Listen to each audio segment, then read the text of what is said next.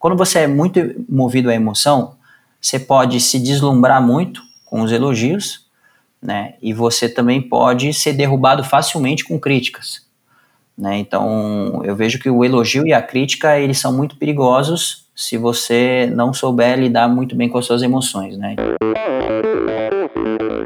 Olá, aqui é Ricardo Almeida. Eu ouço endorfina porque ele me gera endorfina. Aqui é Paulo Fontana. Eu ouço endorfina porque o endorfina é uma verdadeira motivação para os amantes dos esportes. Um grande abraço a todos. Olá, aqui é o Luiz da Mato. Eu apoio a endorfina porque eu amo esportes e adoro uma boa história. Olá, aqui é a Aline Dalfenbach e eu ouço endorfina porque o podcast me motiva a ir além, traz histórias muito inspiradoras me faz conhecer também sobre outros esportes e é o meu companheiro de treinos longos nos finais de semana. Aqui é o Anderson Moreira e eu ouço Endorfina porque é meu companheiro dos longões, sempre com conteúdo interessante e gente mais maluca do que eu. Sou Michel Bogli e aqui no Endorfina Podcast você conhece as histórias e opiniões de triatletas, corredores, nadadores e ciclistas, profissionais e amadores Descubra quem são e o que pensam os seres humanos que vivem o esporte e são movidos à endorfina.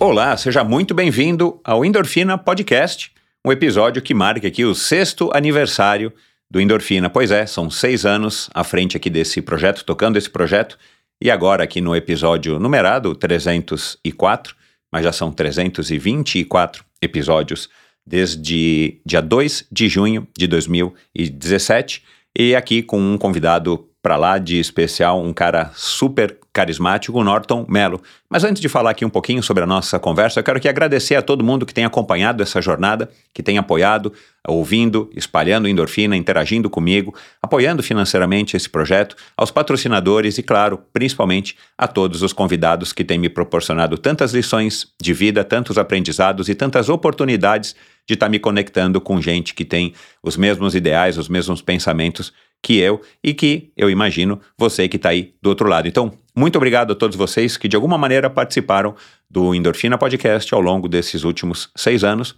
e que venham mais seis anos.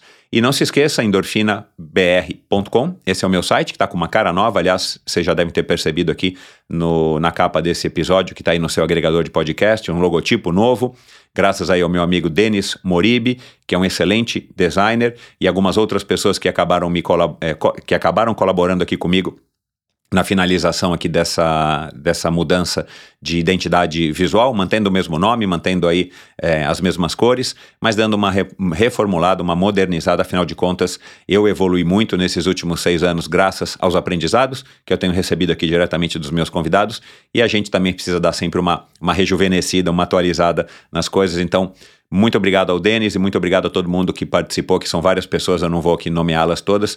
E é você que está aí do outro lado. Se não fosse você, o Endorfina não teria chegado até aqui agora. Então, muito obrigado. Endorfinabr.com é o meu site. Dá uma olhadinha lá, você encontra todas as informações, um link para o meu canal no YouTube, um link para o meu canal no Instagram. Você encontra é, informações sobre o Endorfina ao vivo, você encontra informações de como apoiar esse projeto, é, episódios que eu participei como convidado. Aliás, vai lá na, na aba de episódios, você vai vê-los distribuídos aí pelas principais modalidades e uma delas está lá o Michel como um convidado. E agora você tem uma ferramenta de busca logo na capa do na página, na home do site, onde você pode ir direto e procurar digitar o nome do convidado que você quer ouvir, como são muitos, e se você está chegando aqui agora ou faz pouco tempo e tal, você não sabe se eu já recebi esse convidado, então agora no site também você tem uma maneira bem fácil e prática de procurar o, pelo nome do convidado e vai direto então a ele. E claro, você pode ouvir lá, você pode assistir lá no YouTube ou você pode ouvir aqui nesse mesmo agregador de podcasts se você estiver ouvindo em um.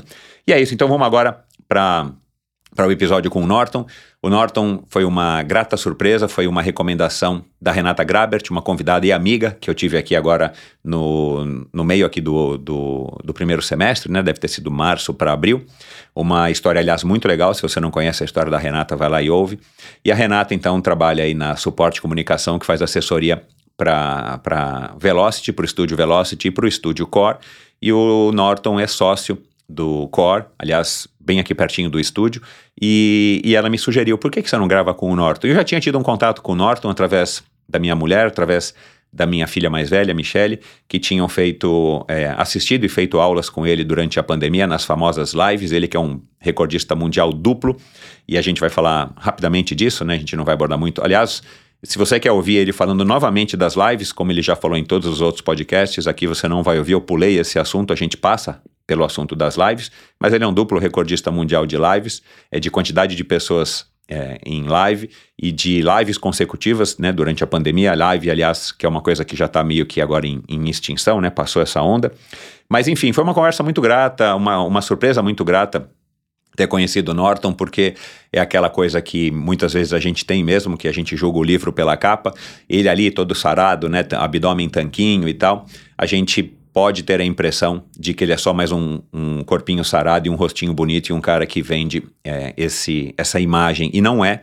É um cara com uma inteligência emocional muito legal, um cara muito pé no chão, um cara de base, um cara de família, um cara que veio do futebol e, e, infelizmente por questões de lesão e tudo mais ele acabou é, tendo que largar a carreira de futebol. Ele que começou é, jogando no São Paulo Futebol Clube foi não colega exatamente da mesma fase, mas ele é amigo do Kaká, o jogador Kaká. Aliás, foi treinador do Kaká, preparador físico do Kaká, quando o Kaká se mudou para os Estados Unidos antes de se aposentar. E a gente falou disso tudo, a gente falou é, de quem é que são é, as pessoas que formam a base aí da, da família dele, quem é que mantém ele com os pés no chão depois de tanto sucesso. Falamos sobre formação de caráter, falamos sobre laços de família, sobre disciplina, religião, decepção, propósito.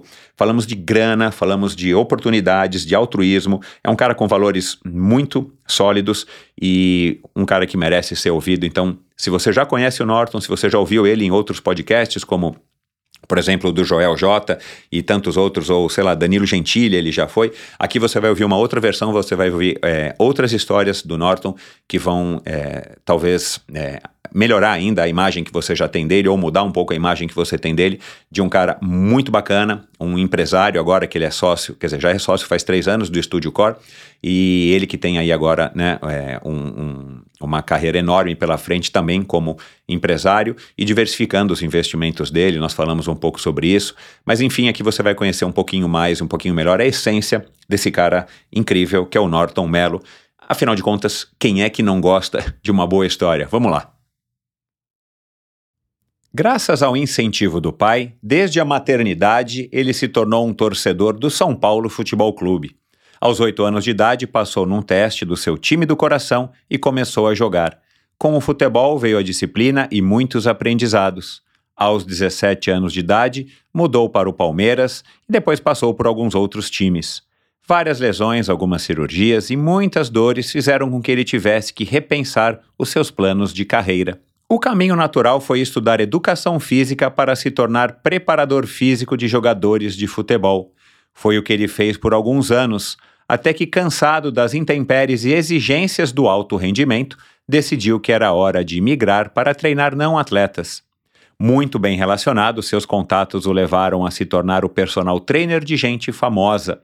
Uma coisa leva a outra e de repente ele já tinha construído uma excelente reputação e clientela no meio artístico. Isso o alcançou ao Olimpo dos personal trainers. Agenda lotada, clientes presenciais e online em diversos países lhe conferiram um network ainda mais valioso para o seu negócio. Vivendo a vida que havia planejado, ele também percebeu que, da maneira como estava, não seria possível faturar muito mais sem escalar o modelo do seu negócio.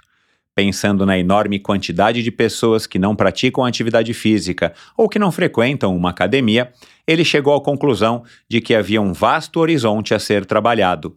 A saída seria ir para o meio digital. A chegada da pandemia acabou por criar o cenário ideal para seguir com os seus planos.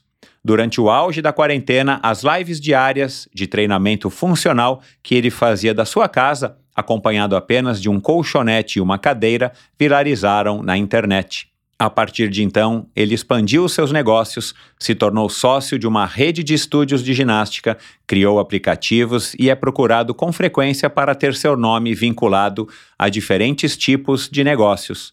Apesar desse sucesso estrondoso, ele continua fiel às suas origens e educação.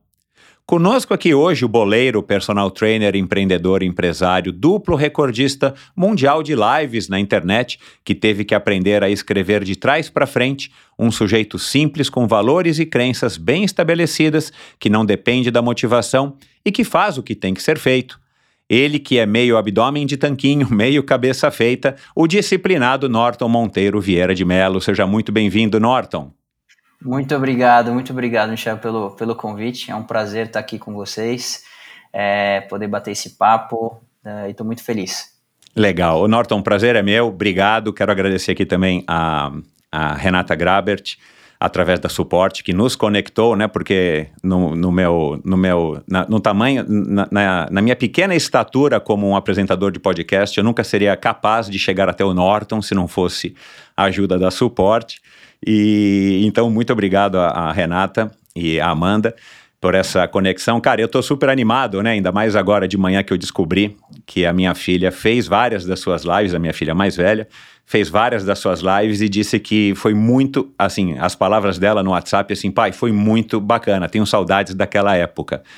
Cara, que, que bacana que você conseguiu impactar tanta gente como você impactou, né, cara? Acho que deve dar uma satisfação para um profissional de educação física muito, muito gratificante, né, cara? Como é que foi isso para você? Ah, eu fico muito feliz quando eu recebo o feedback né, das pessoas, porque de verdade eu, eu, eu não imagino né, o número de pessoas é, que foram impactadas, que eu pude ajudar. E eu fico muito feliz porque tudo começou de uma maneira muito simples, muito genuína, é, pensando primeiro em pessoas mais próximas, como que eu poderia ajudar a fazer atividade física num, num momento tão, tão crítico, né? É, os meus alunos que eu tinha de consultoria online, os alunos também da academia, né, do Estúdio Core. Então, foi mais ou menos dessa maneira, né? Deixa eu ajudar essas pessoas e isso foi ganhando uma proporção tão grande que eu nunca imaginei e eu, e eu acho que eu também nem consigo imaginar aonde chegou as pessoas que foram impactadas, mas eu fico muito feliz sempre com o feedback. É uma, uma satisfação poder ter ajudado num momento tão delicado, né, que as pessoas precisavam, eu digo nem pelo, pelo fato de uma atividade física, mas o bem mental que isso fez para as pessoas. Cara, é, eu, eu tô com o teu livro aqui, né? Livro uhum. de 2021. E o prefácio, que é feito pelo, pelo Kaká, que é teu amigo, né, de infância, de igreja, de futebol e tal, foi o cara que te levou para os Estados Unidos. É legal porque ele fala que você já era um cara altruísta, você já era um cara do bem, né? Por isso que eu brinquei aqui que você é meio é, abdômen de tanquinho e meio cabeça boa, porque você é um cara que é, quem olhar de fora ou quem ver as suas lives é, fala assim: ah, esse é só mais um, um cara com esse corpinho sarado e que dá aulas. Mas por trás disso, né, por trás desse corpinho sarado que Deus lhe deu, você tem uma cabeça muito boa e você tem. É, no seu livro, você teve esse prazer de ter um depoimento de um cara que é referência no mundo esportivo e, e, e para a nossa sociedade brasileira, né, que é um cara que tem uma reputação excelente, de dizer que, cara, você sempre foi esse mesmo Norton e que talvez tudo que você tenha passado, né, disse o Kaká no prefácio do seu livro, na sua vida, né, claro que não foram só flores, a vida de ninguém são, é, é, é só flores, você você estava sendo preparado para curtir e aproveitar e vivenciar esse sucesso que você tem tido aí desde da pandemia. Como que como que você é, enxerga quando, né, ou quando o, o, o Kaká te mandou esse depoimento, assim, qual é a sensação que te dá, cara, a hora que você lê assim? É, eu, e o Kaká a gente se conhece desde, desde criança, né? Porque eu entrei muito novo no, no, nas categorias de base do, do São Paulo, eu tinha oito anos de idade, então assim, eu era o, o mais novo ali, é, eu era o mais baixinho, o mais magrinho, e, e ele, ele é cinco anos mais velho do que eu, né? Então, assim, ele já tinha 13 anos, o irmão dele tinha 11 anos, também nas categorias de base, categorias acima, mas a gente se encontrava é, no dia a dia dentro do clube, no refeitório, é, nas, nas viagens, às vezes, né, que a gente tinha das categorias de base. Então, eles me pegaram assim para criar, né, para cuidar. Né? Então, assim, a família dele também me abraçou muito. né? Então a, as nossas famílias foram amigas desde cedo. Então eu acompanhei a vida dele, a trajetória dele desde o início e ele acompanhou a minha também, né? A família dele acompanhou a minha também. Então a, a gente, é, tanto que eu sou padrinho de casamento dele. Pois também. é, eu descobri isso, é. é. Sou padrinho de casamento dele, então a gente tem um, um, um carinho muito especial, uma família com a outra. A mãe dele dá bronca em mim como se eu fosse também um filho, né, dela, chama a minha atenção. Até há pouco tempo atrás ela me chamou no WhatsApp para me dar uma bronca de, um, de, um, de, um, de, uma, de uma situação. Então, a gente tem uma intimidade muito boa. Então, isso faz a gente se conhecer cada vez mais, né? Conhecer uhum. tanto os pontos bons, os, os pontos é, fracos, né, de uma pessoa. É, então, ele sempre foi uma referência para mim, não como o Kaká jogador, mas como pessoa, né? Como eu acompanhei desde o início, eu sei o que foi antes de fama e de tudo acontecer na vida dele e depois. Então, e por eu ter visto, né, como ele não mudou, né, ele sempre foi uma grande inspiração para mim. E a educação que ele recebia dos pais dele, né, eles também falavam muitas coisas para mim. A educação também que eu tive da minha casa. Então, acho que isso tudo somou. Uh, então, essa intimidade faz a gente se conhecer cada vez melhor, né? E, e receber um depoimento igual ele fez para mim é uma satisfação muito grande por vir de uma pessoa que me conhece desde pequeno. Esse episódio é um oferecimento da Pink Chicks Brasil. Você conhece a Pink Chicks? Bom, se você é um ouvinte do Endorfina, muito provavelmente você já conhece, eles estão apoiando o Endorfina já fazem uns bons meses, mas de qualquer maneira eu vou aqui te apresentar, principalmente se você está chegando agora. É uma marca brasileira pioneira em dermocosméticos de alta performance para uso no esporte que trouxe inovação com o conceito Sport Care. A Pink é uma marca nacional idealizada e desenvolvida por mulheres apaixonadas por esportes. Aliás, a Gisele já já vai estar aqui, é uma das fundadoras da Pink Chicks. A marca é reconhecida e premiada por suas linhas voltadas para a proteção solar devido aos altos fatores de proteção UVA e UVB dos seus produtos, com opções para proteção facial, corporal e até capilar, com alta qualidade e alta resistência à água e ao suor. A Pink Chicks também tem produtos que minimizam os atritos causados por esportes e tudo isso desenvolvido especialmente de atletas para atletas. A marca também tem uma linha completa de maquiagem que traz o diferencial de unir proteção, beleza e multifuncionalidade. Todos os produtos possuem fórmulas veganas sem parabenos, são fáceis de usar e provocam uma sensação muito agradável na pele. Podem ser utilizados a partir dos dois anos de idade. Pink Chicks para todos os movimentos. pinkchicks.com.br barra endorfina. Utilize o cupom endorfinapink e ganhe um desconto.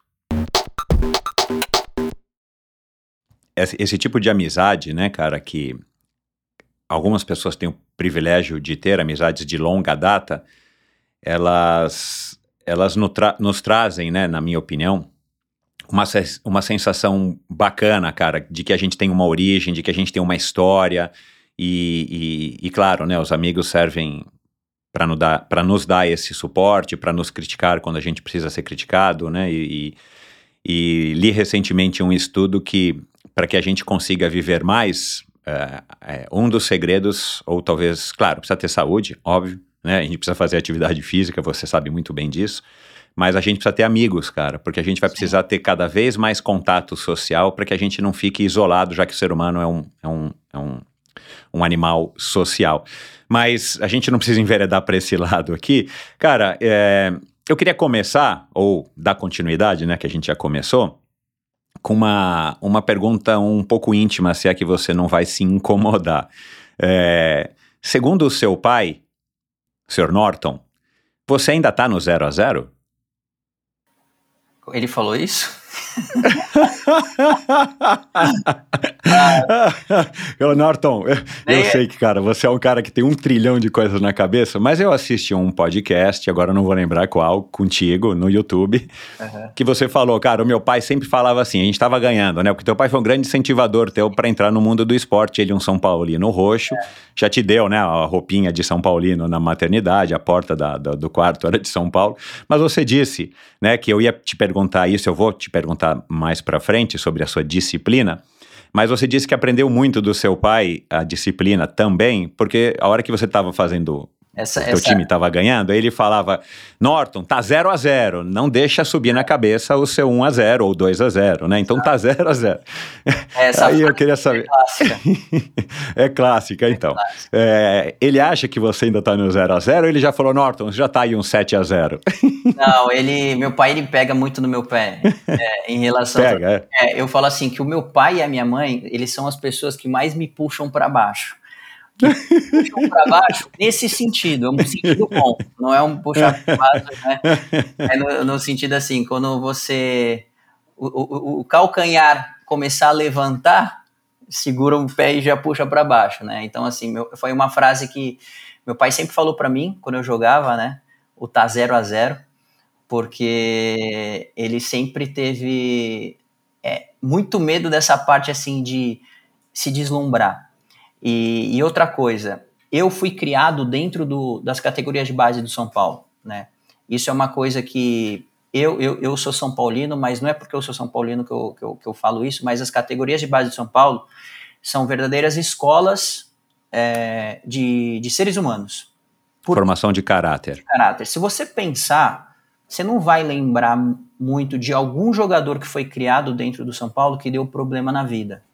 Você não consegue pensar muito Uhum. É, então, assim, ali era uma educação muito rígida, né? Então, desde cedo, eles já é, pegavam no pé de escola, pegavam no pé em relação a bebida alcoólica, a drogas, é, é, tanto que tinham punições se soubessem de alguma coisa.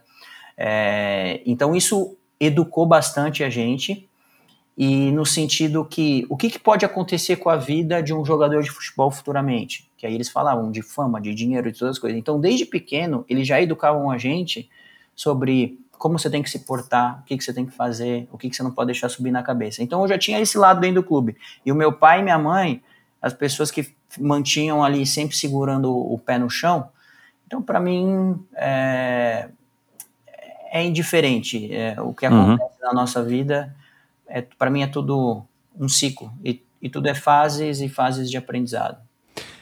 Você então teve uma, uma infância, você, a Juliana e a Sara tiveram uma infância, é, uma educação, perdão, uma educação mais disciplinadora do que, enfim, qualquer outra característica. Sim, sim, a gente teve, né? Eu acho que o meu pai e minha mãe, eles foram muito mais de alertar, né? No, no, no, na infância, até de proibir, né? porque eu acredito que no início, né, você tem que às vezes proibir seus filhos de algumas coisas, não porque você é mal, mas porque você está educando, né?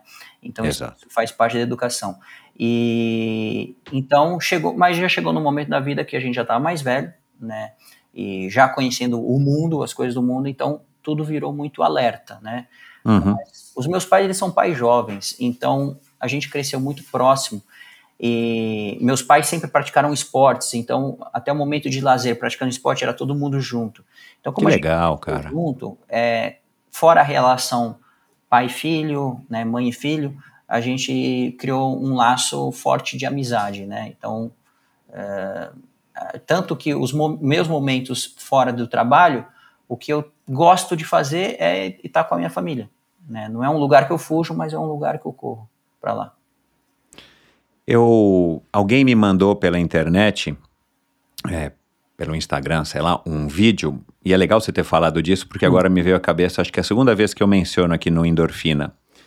Era um, um Rios, né, um videozinho curto, de uma pessoa que era um senhor, que parecia ser, né, pelo, pelo lugar onde ele estava, pela roupa, uma pessoa de, de, de sucesso financeiro, né, uma pessoa rica, e alguém faz a pergunta, né, que você não vê quem é, é, e fala sobre sucesso. E, cara, sabe qual foi a resposta que esse cara deu? Hum. Que aí talvez eu, eu, eu vou estar tá te, te colocando uma coisa na cabeça que vai te deixar ainda mais contente. Ele falou, cara, sucesso é quando seus filhos escolhem passar um final de semana com você. É. Olha que coisa legal, cara. Eu, eu, fico arrepiado até hoje de ouvir isso, cara. E eu já tenho uma filha de 23, né? Como já te falei. Tenho uma de 7 e tenho uma de 23. É, cara, que privilégio a pessoa poder ter os pais por perto porque quer. Né? Não porque o pai está enchendo a paciência, ou porque é Natal, ou porque é, né, sei lá, uma data comemorativa de um aniversário, por exemplo. Então, é, com certeza, na minha, na, na, minha opinião também, a partir de quando eu assisti esse vídeo, na opinião dessa pessoa e talvez de muitas, o seu pai e sua mãe são pessoas de sucesso. É. Porque os filhos escolhem passar tempo com eles. Claro, você não vai ficar o dia inteiro com seu pai e com a sua mãe, mas quando você escolhe, você vai, fica e, e vocês têm um relacionamento legal. Conheço pouquíssimas famílias que têm isso, viu, Norton? É, é são momentos é prazerosos e, e nossos pais, por terem mais experiência, né, acho que a gente pode aprender muito, muito com eles. Né? Apesar de. Né, eu, eu não, sou, não sou pai, mas você, no caso, você deve aprender muitas coisas muito. com os seus filhos, né? Mas a, a expectativa de nós, filhos, é sempre a gente poder é, ter esse porto seguro de poder aprender, ser instruído, é, ouvir as histórias, as experiências e absorver aquilo que, que a gente precisa no momento. Uhum. Ô Norton, você, você nasceu em qual bairro aqui em São Paulo? Foi criado em qual bairro ou foi mudando? Teu pai era piloto de avião, né? Não sei é. se você sempre morou em São Paulo. A família inteira foi da aviação, só eu que não quis. Né? Ah, curioso, é, cara. Eu, eu nasci na Avenida Paulista. Sou tão paulista que Ah, que legal, cara. na Catarina. maternidade. Santa Catarina. É, Santa Catarina, isso. É, é, E, mas eu cresci aqui no bairro que onde hoje eu moro, né, que é o bairro do Campo Belo. É, então, é, tive, conheço todo, todo o bairro, todo mundo do meu bairro. Né? Você ainda mora no mesmo prédio que os seus pais? Mesmo prédio que os meus pais. Mesmo que legal também isso, hein, cara? Eu, a hora que eu ouvi isso também em algum lugar fazendo a pesquisa, eu falei, porra, que legal, cara. É. Quando eu... Adoraria que minha filha morasse no mesmo prédio que eu. Teve uma, uma época assim, porque eu morei fora, morei nos Estados Unidos, aí quando eu voltei para o Brasil, eu fui procurar um lugar para morar, né? Mas eu não queria muito sair do bairro onde eu cresci. E aí é, eu comecei a pesquisar. A gente tem essa tendência. Lugares, pesquisei, pesquisei, e eu achei um, um apartamento que fica a três quadras da onde eu tô hoje, né? E já estava tudo certo para eu ir para lá. Aí na semana que eu estava para me mudar, o zelador né, do prédio dos meus pais me chamou e falou assim: Ó, tem um apartamento aí, não sei o que, que a pessoa saiu. E aí, vamos lá dar uma olhada. Aí ele me levou para dar uma legal. olhada. Assim, aí eu gostei demais. E aí cancelei lá. E aí já, aí já vim para cá. Ah, que legal, cara, porque a gente tem memória afetiva, né, do bairro, às vezes do prédio, né, cara, e, e bacana. E que escola que você estudou? Quais escolas? Ou a escola que você mais estudou? Putz, eu estudei, ó, a escola infantil chamava Moranguinho. Aí estudei na, na Escola União, estudei no Colégio AMB Morumbi, estudei no Colégio Criativa, estudei no Colégio Levi. Caramba! É, é porque como eu Você jogava, não parava em escola por quê, Norton? Revela aí. Eu jogava, né? Então eu, eu não conseguia, eu tinha muitas faltas na, na, na, escola por causa da, da rotina que tinha dos jogos, dos treinos. Porque como eu entrei muito cedo, com oito anos de idade, né? Então às vezes não dava muito para acompanhar. E aí os diretores da, da, das escolas sempre chamavam meus pais e falavam assim, ó, é, tem um limite de falta, eu sei que ele joga, não sei o quê, mas a gente está com dificuldade nisso, aquilo. Muda ele de escola. Uhum mudava de escola. E aí era assim. uhum. assim. Legal. É, bom, a tua infância então foi uma infância normal de um garoto aí de classe média, num bairro bacana de São Paulo. Para quem não conhece, Campo Belo é um bairro legal ali, mais ou menos perto do aeroporto, em cima de Santo Amaro e tal.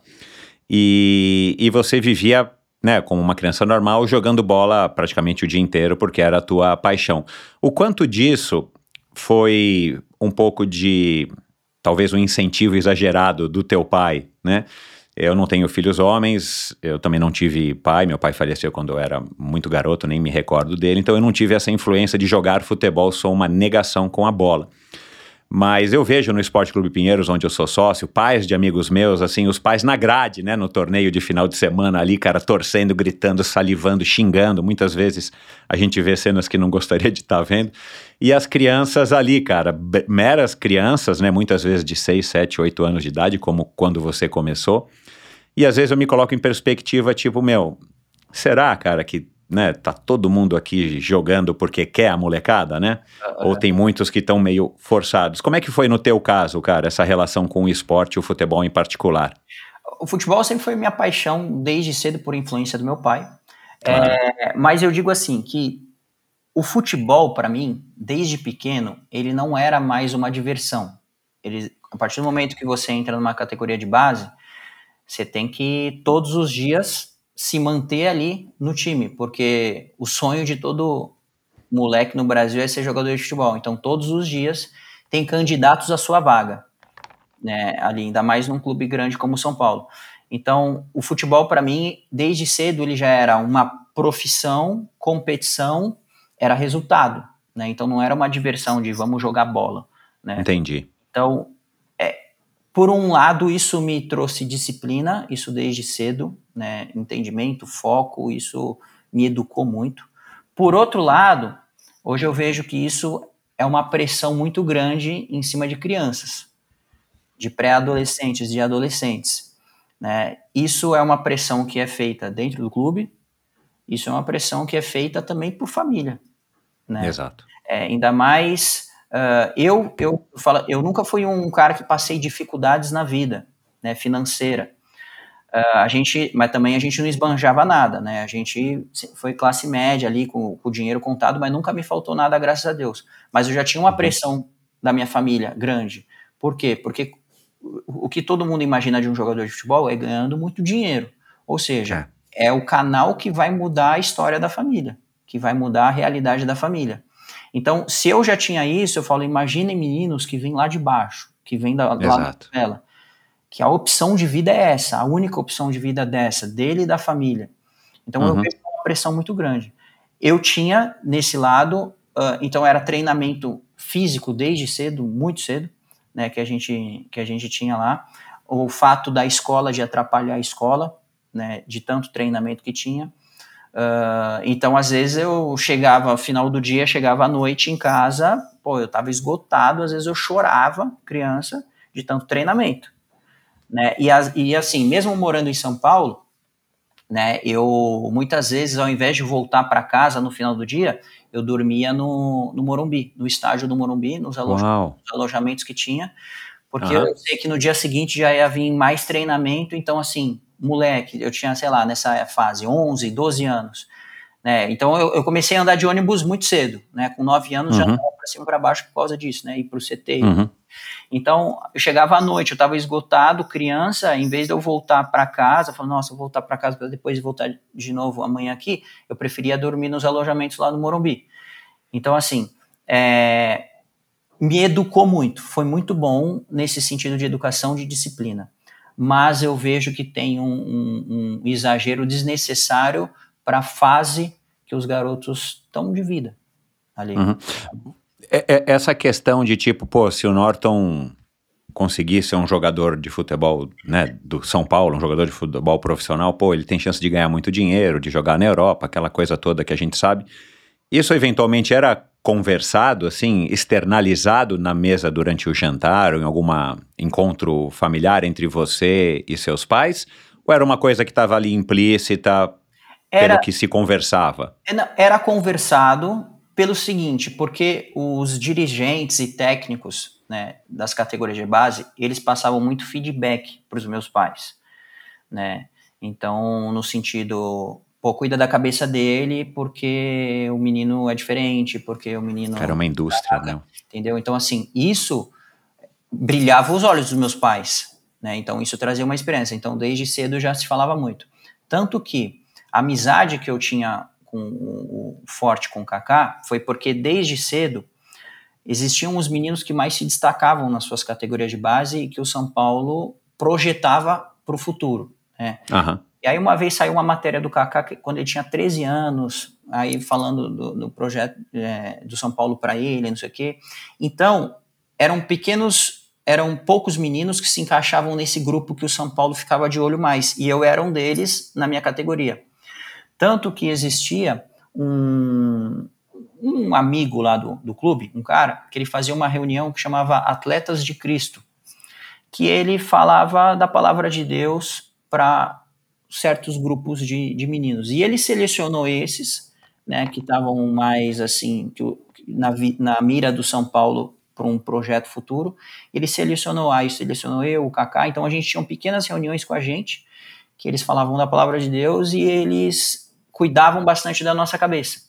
Então a gente já estava muito nesse, a gente via que a gente já estava muito nessa visão do clube. Então, lógico que isso traz uma esperança para você, traz uma esperança para a família, traz.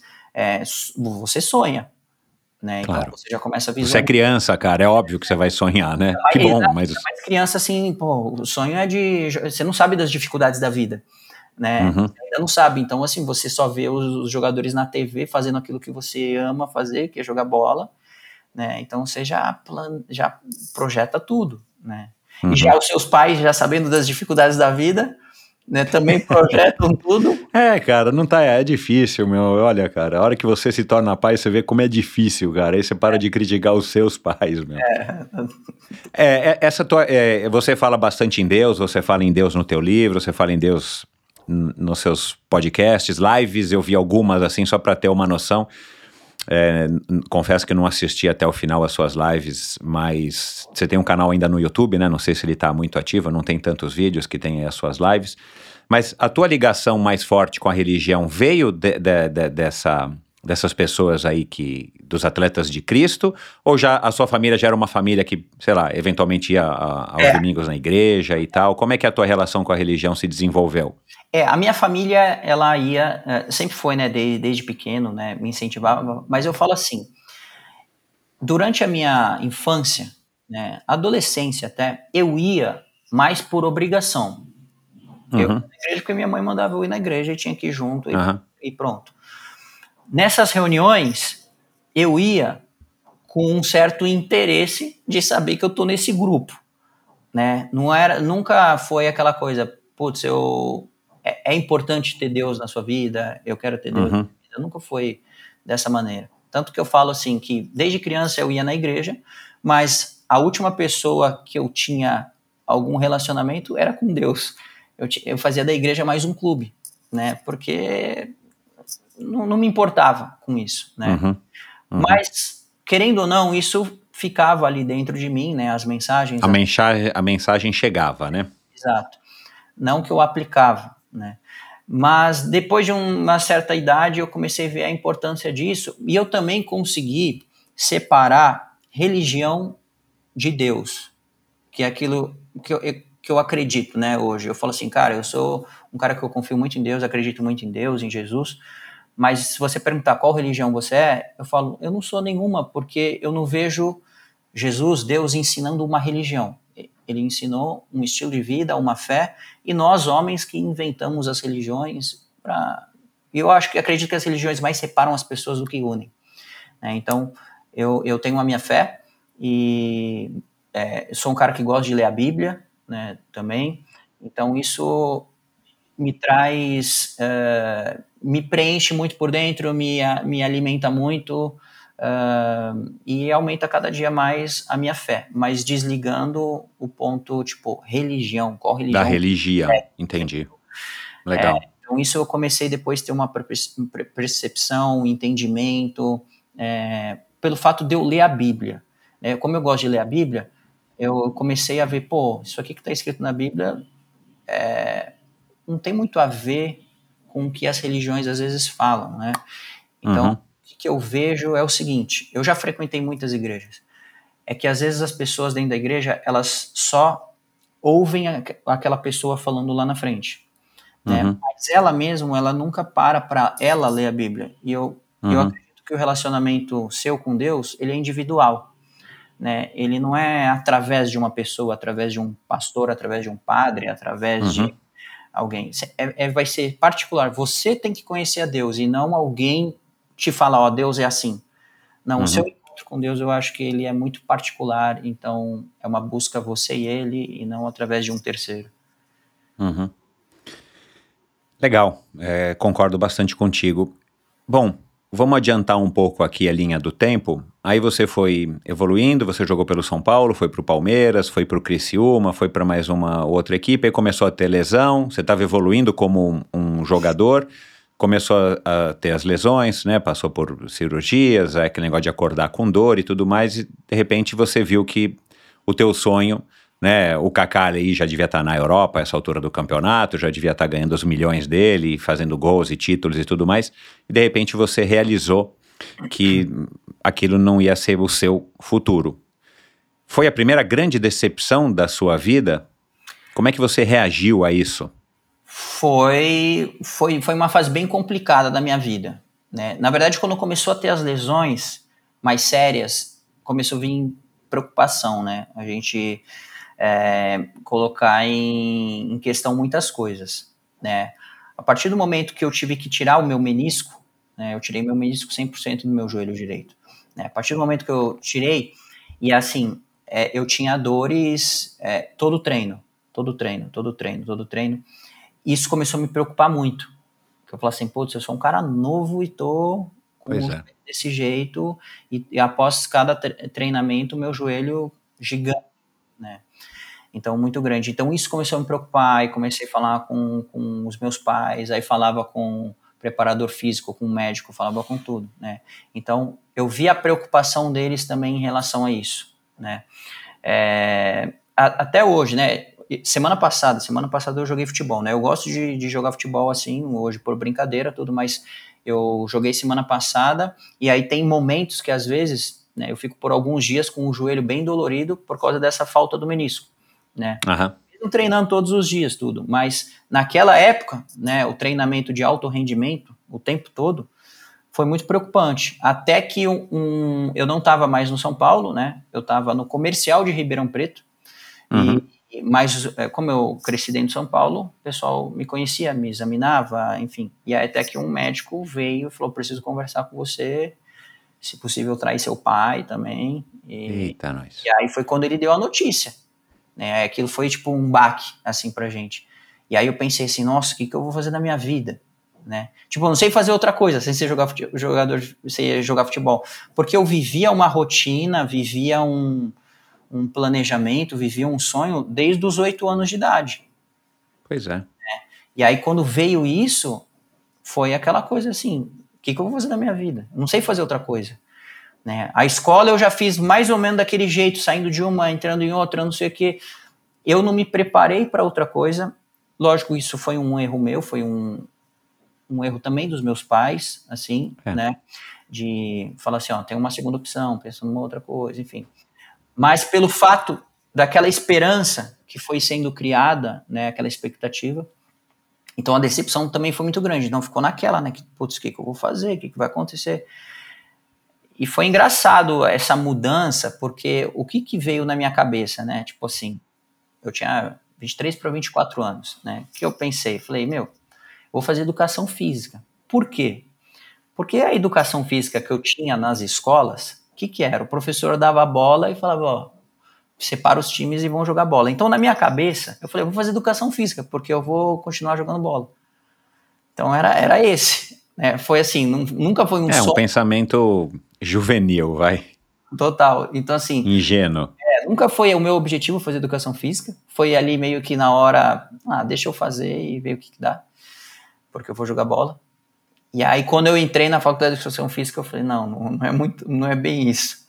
Né? Quando que eu vou ver a bola?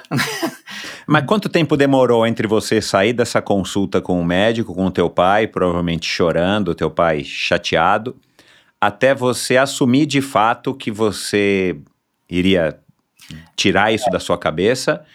E bom, então agora, em vez de olhar para o chão, para a bola, eu vou ter que olhar para o mundo para ver Sim. onde que eu, Norton, me encaixo. Quanto tempo demorou mais ou menos? Foram meses, semanas, dias? E, e, e com quem que você conversou? Eram seus pais que vocês dialogaram? Então, cara, e agora? O que, que a gente faz? Como que a gente vai fazer? Norton, calma, a gente vai te ajudar, calma, vamos lá. Como é que foi esse processo? Quando a gente recebeu essa notícia, eu ainda continuei jogando por mais seis, sete meses. Ah. É. Tentando, tentando ver se dava. Ver se dava. Você ganhava um salário desse time Ribeirão, de é. Ribeirão Preto comercial, tá? É. Tá, e bom, aí, você era empregado, tá. E eu, e eu, e eu comecei a fazer a faculdade de educação física, alinhando ainda esse final do, do, ah, do, ótimo. do, do, do futebol. Né? Então eu uhum. jogava futebol, né? E ainda e fazendo o começo da faculdade de educação física e vendo como é que era, o que, que ia ser. Né? E aí até na época... E obviamente seus pais não se opuseram a você se formar professor de educação física. Eles não falaram, ah, Norton, então faz direito, faz não, não, não, administração, economia, engenharia. Graças a Deus meus pais sempre foram é, vai atrás do que te faz feliz, faz uhum. o que te faz feliz, sempre foi isso. É, então eu comecei a conduzir os dois juntos, mas aí era o joelho toda hora, saía gelo, saía gelo, saía gelo, era toda hora isso. E aí até uma hora que eu comecei a ver a possibilidade de trabalhar dentro do futebol com a educação física, conversando muito com o preparador físico, uh, com o fisioterapeuta dentro lá do, do comercial na época. E aí eu comecei a ver essas possibilidades. E aí eu, eu relatei né, a situação para os meus amigos que eram do meio já do futebol, né? Então o Kaká, inclusive. Então, o que que foi? É, o pessoal me incentivou muito, né? Falou assim, cara, vai fazer, fazer é, faculdade de educação física, e aí quando eu já tiver tudo certo, tudo aí você vem trabalhar com a gente, você vem fazer nosso treinamento. Então, assim, eles deram portas Foi um abertas. caminho bem natural também, né? Foi um caminho bem natural. Apesar da decepção. Exato, exato. Assim, eu tive que ir absorvendo dia após dia. Eu confesso para você que durante um bom tempo eu evitava de ir em estádio assistir jogo. Porque era chateava. Me chateava, mexia comigo, sabe? Então eu evitava, durante muito tempo eu evitei, né? Então eu assistia aos jogos um pouquinho, olhava, não assistia muito, não sei o quê, porque existia uma, uma decepção, uma mágoa grande assim dentro de mim por causa disso, sabe? Em estádio uhum. era uma coisa que eu evitava, principalmente o Morumbi. Coitado, é verdade. O Morumbi para mim era um negócio. E aí, Entendi. E, e, aí, e aí foi isso. E aí eu fui aos pouquinhos entrando no meio da educação física, conhecendo como que era a educação física, e fui adaptando a minha vida a isso e visualizando outras coisas, né, que é o trabalhar dentro do, dentro do futebol com os jogadores. É, e, e, você estaria ligado ao futebol, você estaria eventualmente participando das conquistas e no, no meio que você curte, mas como um preparador físico. É. E aí você começou com isso de fato, você é, até acompanhou o Kaká, né, nos Estados Unidos por dois anos, 2015 a 2017. Isso. Teve questões que também estão aqui no livro, né, canal do visto. Você trabalhou, inclusive, eu não sabia, né, cara, é, como colocador de azulejo, demolidor de casas e é. pintor. Cara, isso é uma coisa que eu não tinha ouvido em nenhuma live sua, nenhum vídeo seu. Porque demorou ah, o meu processo do, do visto para sair é, lá. Imagino, claro. Então eu trabalhava para ele, escondido, né? É porque não podia divulgar, né? Porque é. o meu visto na época não, não permitia, né? Até ele sair. Aí eu falei, cara, eu preciso fazer alguma coisa. Uhum. Né? E aí tinha, uhum. tinha, um cara lá que eu conhecia, assim, e ele tem uma empresa de construção, ele, pô, vamos pintar as casas lá comigo então? Vamos fazer isso, aquilo. Eu falei, ah, vamos. Foi aí que você adquiriu o seu tanquinho, os seus deltoides, né, cara? Manuseando a marreta e fazendo só o, o sobe e desce do pincel. Era o treino, era o treino da, da, da época. Bem Ô, Norton. Cara, mas é legal, é legal ouvir isso de você e talvez aqui, aquilo que eu te disse antes de gravar, né, cara, trazer um outro enfoque sobre a personalidade, né, que tá aí do outro lado, no caso você. Porque, de novo, né, cara, eu imagino que você deva ter uma quantidade mais ou menos de pessoas que não gostam muito de você, que são críticos, né? uhum. E, e, e, talvez aquilo que eu te falei, né? Eles olham o tanquinho, eles olham esse corpinho sarado, o cara fazendo ginástica, vivendo ao lado. Vivendo não, né? Mas vai no aniversário do Neymar, tira foto com Medina, é amigo do Kaká. Os caras acham que você é o, um bom vivan, né? É, e, e, ninguém sabe. A, a, a, é, é, o pessoal só vê a cachaça, não vê os tombos, né, cara? Exatamente. Então é legal você ter colocado no livro isso porque mostra que, cara, você é um cara comum que simplesmente conseguiu, com seus méritos e com seu empenho, tá no lugar certo, na hora certa, ter as ideias certas, ter os amigos certos, claro, um pouco de sorte, e quem sabe também um, um, um, abdômen de tanquinho tenha colaborado nesse processo. Aliás, achei que você fosse aqui aparecer na, na nossa, no nosso bate-papo, para quem está assistindo com uma camisa preta, mas você tá de branco, né, cara? É. É. Eu ia vir com uma preta, mas eu falei, não, deixa o Norton de preto, eu vou de branco. Mas eu, depois a gente vai falar das suas vir, roupas pretas. Eu ia vir com uma preta, mas a parede é preta. ia Aí, ficar só a cabeça do Norton, é, assim. O, o Gui que me ajuda aqui nas coisas, ele falou assim, não, você vai sumir. Mas já já eu quero saber, cara, da, de uma futura linha de coleção só de roupas pretas que você vai lançar para ginástica. Boa ideia. Mas, mas, é porque toda live que eu vi tua, você tá de roupa preta, é. né, cara? Todo podcast que eu vi, você tá de roupa preta.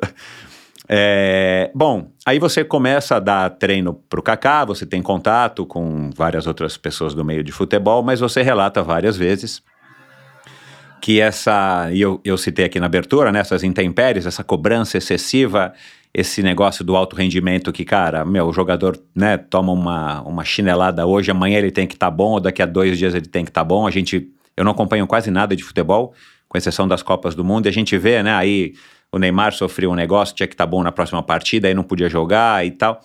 Isso, claro, para o mundo real, isso é uma coisa que é praticamente impossível e no profissional a gente até entende que é o preço que o profissionalismo cobra. Mas isso de alguma maneira em, um certa, em uma certa medida te perturbou, te encheu as paciências e você então resolveu sair disso porque você não queria, né, enfim, você não estava curtindo o que você imaginou que você fosse curtir e você então criou essa consultoria online que no começo tua irmã te ajudava, a Sara e tudo mais, onde você estava então sendo personal trainer das pessoas que, que lhe eram indicadas, principalmente pela sua rede de relacionamentos, e foi aí que você acabou se tornando, então, né, eu coloco aqui entre parênteses, né, porque é uma maneira, um, é, é, enfim, figurativa de falar, o personal trainer das celebridades, e que, claro, isso não, não acho nem um pouquinho que seja ruim, justamente porque você precisa ter alguns emblemas na tua, na tua carreira para que isso te alce né, ao conhecimento de Sim. outras pessoas. Uma coisa leva a outra, né? Networking é uma das coisas mais valiosas que a gente tem na nossa vida, né? Enfim, é... cara, como é que foi essa transição, né? Como é que foi essa percepção, mais uma vez, de que primeiro você não ia ser jogador de futebol, então quem sabe você é preparador físico.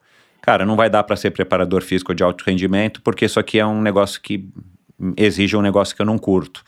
É, embora você já soubesse, né? Eu imagino, né? Essa pergunta que eu me fiz algumas vezes que eu vi você falando isso. Sim. Porque você já tinha participado desse métier e você sabia que, cara, você tem, é. você tem que estar tá pronto para a próxima partida. É, eu vou, vou te contar o processo, como é que foi. É assim, quando uh, o Kaká ele me avisou que ele ia para os Estados Unidos jogar, quando eu era moleque, eu sempre falava assim, falava assim, meu, no meu, ah, no futuro eu quero morar nos Estados Unidos, no futuro eu quero, sei lá, encerrar uma carreira numa MLS, eu quero, é, eu, eu, eu, amava os Estados Unidos, né, falava assim, pô, eu quero viver minha vida lá, criar meus filhos lá, ter família lá, e beleza. Quando ele foi acertar com Orlando, ele falou comigo, ele falou, meu, tô, vou acertar com Orlando, não sei o quê, é, na verdade, ele estava no Milan, na época, na segunda passagem dele no Milan. Ele falou assim: Ó, vou acertar com Orlando, mas o que, que eu vou fazer? Eu vou voltar para o Brasil, ficar no São Paulo uns um, um, um, seis meses e depois ir para Orlando. Vamos para lá? Não sei o que. Aí ficou naquela. E aí, ele, ele, qual era o objetivo dele? Encerrar a carreira dele na, lá na MLS e fazer a vida dele lá também, ficar por lá. Né? Esse era o objetivo. Então, pô, surgiu uma oportunidade muito boa daquilo que eu claro. imaginava. Pô, vamos para lá. E aí a gente foi. Nesse meio do processo do contrato dele, é, ele veio, veio o divórcio do primeiro casamento dele. Né? Quando teve o divórcio do primeiro casamento dele, a ex-esposa dele voltou para o Brasil com os dois filhos que ele tinha com ela. E isso mexeu muito com ele, né? Essa distância dos filhos, enfim. Uh, então foi uma fase bem difícil né, ali para ele. E aí, quando já estava para acabar o contrato dele, ele falou assim: Cara, vou voltar para o Brasil, né, tenho saudade dos meus filhos, não sei o quê, não claro. dá pra nisso, vou voltar para o Brasil. Então, foi um momento bem delicado da vida particular dele. Ele voltando, automaticamente eu tinha que voltar também. Entendeu? E. Porque o teu visto de trabalho era vinculado ao seu Exato. empregador, claro. E aí, ele voltando, eu tinha que voltar. Então, para mim, foi aquele negócio falando: Não putz, eu vendi tudo que eu tinha lá no Brasil para vir para cá. Montando as coisas aqui, agora eu vou ter que jogar tudo para cima aqui para voltar para o Brasil e recomeçar também tudo do zero de novo. E aí isso mexeu com, comigo muito na época, né, essa volta. Tanto que eu, eu não estava acreditando que ia ter que voltar. É, é, foi contra a minha vontade, eu não queria. Tanto que... Você ficou dois anos lá sem voltar para o Brasil, sem pisar não, não, em solo não, brasileiro? Voltei. Teve um dia que eu fiz ah, tá. uma surpresa para minha mãe no aniversário dela. Eu saí ah, de lá legal. na sexta-noite, cheguei sábado cedinho aqui. É, era aniversário dela, toquei de surpresa na casa dela. Caraca, que legal. Branca na hora. E aí eu, pa Dona Carmen. passei o dia com ela, no aniversário dela. À noite, no, no sábado à noite, eu peguei um voo e voltei para os Estados Unidos. Eu vim só para passar o dia com ela. Eu fiz uma. Porra, que presente, é, hein, meu? Então, eu vim, né? Eu vim acho que três vezes né, nesse uhum. período. Uh, e aí, bom, enfim, aí eu ia ter que voltar. Aí nessa, que eu ia ter que voltar, ele também ia se aposentar. Eu falei, cara, eu vou, cansei disso do futebol, vivi minha vida inteira nisso. Eu, eu por, porque também tem um fato pessoal. Como eu, cri, eu fui criado desde criança no alto rendimento e competição, eu comecei a ver que a minha vida particular, os meus relacionamentos, é, eu me tornei uma pessoa muito competitiva. E isso me estava me fazendo mal. Entendeu? É, se eu sentasse para jogar videogame com você, para ser um momento de lazer, eu ia querer ganhar de você de qualquer jeito. Tipo, umas coisas desnecessárias, sabe? Eu comecei a reconhecer isso em mim e eu falei, cara, eu preciso mudar de ambiente, preciso conhecer outro mundo, preciso, sabe? E aí foi quando eu falei, eu preciso sair do, do futebol, né? Preciso, preciso trabalhar com pessoas normais, que têm objetivos normais, não o alto rendimento. E aí foi que aí que eu fui migrando, mas eu fui migrando também por um fato também curioso de quando eu morava lá, porque quando eu morava lá eu tinha um Instagram, mas o meu Instagram ele era fechado, ele não era público. É. Ele era fechado, ele tinha poucas pessoas, duas, três mil pessoas. Ele era fechado porque eu não me importava muito e também porque eu tinha uma ex muito ciumenta que, que, que reclamava de tudo que eu postava e de qualquer pessoa. Ah, meu Deus. E nessa fase, né, lá com ele, ele me postava, né, direto na rede social dele. Então vinha muita gente querer me seguir, ficava ali as solicitações para me seguir no Instagram. E eu, e eu também trabalhei com outros jogadores lá. Também comecei a fazer a preparação física de outros jogadores lá. Então eu tive a oportunidade uhum. de conhecer o Drogba, o Pirlo, é, o Marcelo, lateral. Conheci uma galera bem, bem grande. E também que o pessoal às vezes me marcava, postava, não sei o quê. Então isso ia acumulando gente ali de solicitação. E eu uhum. nem que é, tinha até medo de aceitar, senão minha ex ia reclamar. Você lembra o que que Você lembra o que que ia escrito na sua no seu Instagram? O que que era? Norton Mello, o quê? Preparador físico ou só Norton Mello, ah, um, tive... um iconezinho do surf ali? É, eu já tive N Mello, já teve Norton Mello, já teve Norton Mello oficial, já teve, eu já tive vários nomes ali. Mas o que que vinha descrito, eu digo assim, embaixo, né, onde diz lá que as pessoas colocam às vezes uns personal pictogramas, trainer, tinha, tinha personal, ah, personal trainer, tá. Tá. E, e aí ficava lá, várias solicitações. E eu tô nem aí. E aí, quando eu voltei pro Brasil, eu já queria mudar de área, já tinha terminado o meu relacionamento. Eu comecei a pensar como é que eu vou é, entrar em outro meio, sendo que eu não conheço muito outro meio. É, como é que eu vou me divulgar? E aí eu comecei a ver que o pessoal se divulgando por rede social. Né? Eu falei, ah, vou começar então a divulgar o meu Exato. Pelo, pelo, meu Instagram. Abre o Instagram. É, aí quando eu abri meu Instagram, que ele era privado, quando eu deixei ele público, meu Instagram foi para 33 mil seguidores. Só de abrir. Porque ficou dois, três anos de gente ali pedindo solicitação, e aí subiu assim, e quando, quando subiu, eu abri, comecei a postar, começou a vir mensagem de pessoas que eu nunca imaginei na minha vida, né? Então começou a vir mensagem é, do Fernando Sorocaba para poder fazer aula, Maiara Maraíza, é, na época Marília Mendonça. Então começou a vir mensagem de pessoas que eu nunca sonhei em conhecer. Confesso que eu nem conhecia as músicas né, deles. E tanto é que... Sertaneja não é a sua música favorita? Eu achei que fosse seu estilo favorito. Não, conheço. Assim, hoje eu conheço, mas nunca foi meu estilo favorito. Tanto que tem um fato curioso que quando o Sorocaba me conheceu, ah. ele, ele perguntou assim para mim, né? Qual que é a música que você mais gosta, nossa? E, tipo, eu não conhecia, né? Aí eu, putz, o que, que eu vou responder, né? Aí eu falei, ah, são tantas. Aí ele falou assim, não, mas qual? Aí eu falei, ah, as últimas são muito boas. eu, eu nem sabia, assim, se falasse, canta uma, uma frase, não sei. E aí, e aí, pois, e aí depois ele se tornou um grande amigo meu, né? Fora, fora aluno. Eu, eu me meti em tanta coisa nessa vida que eu já fiz até dois shows com o Fernando Sorocaba. Porque terminando as aulas, né, eu uh, ia na casa dele a gente às vezes ficava tocando violão, né, que instrumento sempre foi uma paixão minha. Eu, é, eu vi você tocando violão em um vídeo teu é, no Instagram. Então, assim, ali com eles, eles ficavam tocando as músicas e eu comecei a aprender as músicas dele né? E, e aí teve uma vez que eu estava em Florianópolis, eles estavam para fazer show lá. E ele, pô, vamos lá no show, Aí eu fui no show. Aí teve um momento, aí quando ele foi entrar no palco do ele me colocou lá do palco e falou assim: "Se eu te chamar para tocar, você toca com a gente?" Eu falei: "Não". Ele falou: Foi porque você tem uma banda que é paga pra ir. Aí ele, ele, ele fez assim pra mim, ele só fez um joinha pra mim e falou assim, tá bom. Aí ele subiu, ele fez a primeira música do show, aí depois ele falou, oh, quero chamar uma pessoa muito especial aqui. Não acredito, Norton. Me chamou no palco, colocou o violão dele em mim, eu fiz o show inteiro. Tem vídeo, esse vídeo no YouTube pra gente achar? Tem no meu Instagram. Cheguei ah, cara, eu vou, eu vou procurar lá. 2019, mais ou menos. Cara, e aí, cara, como é que foi esse momento de fama ah, antes da fama? Foi legal, porque assim, eu, como eu, eu já sabia as músicas ali da casa dele ficar tocando, então chegou ali na hora, eu fui, fui, fui só seguindo os músicos ali, tocando. que legal, cara. Deu nervoso? Pô, você tem que ah, tocar a dureza, é, meu. Eu pensei assim, só não posso errar aqui. Os caras são tudo profissional, banda profissional. Eu sou... Não, foi gente pra caramba assistindo, é, cara. É, é. E aí, ai, aí, ai. Ainda você fez mais uma vez isso, você falou que foram é, duas. Foi um show, mesma coisa. Aí. Porra, cara. Nada sempre... como ser um cara versátil, olha lá. É, a Maiara e Maraísa já ensaiaram, já participei de ensaio com elas, eu tocando. E, e foi, foi legal. Caramba, meu. Que legal, cara. O buraco que a vida me leva, viu? Que eu nunca imaginei.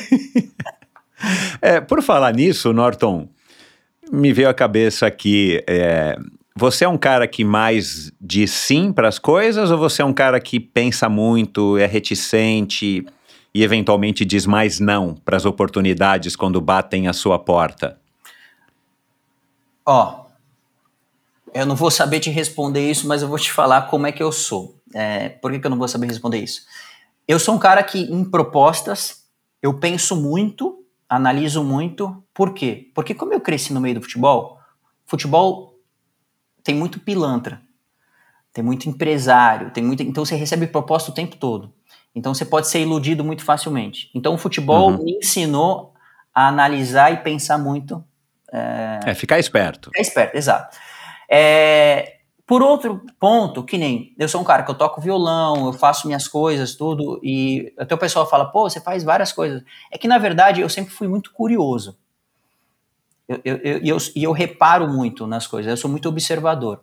Então, quando eu via alguém tocando violão, eu ficava é, observando bastante como que tocava, o que, que fazia, não sei o que, cada detalhe é, piano, mesma coisa. Então, várias, várias coisas, né? Assim, desde também colocar piso, colocar rodapé, pintar, essas coisas, eu, eu sempre reparei muito como é que é feito, como é que ele faz, isso aqui.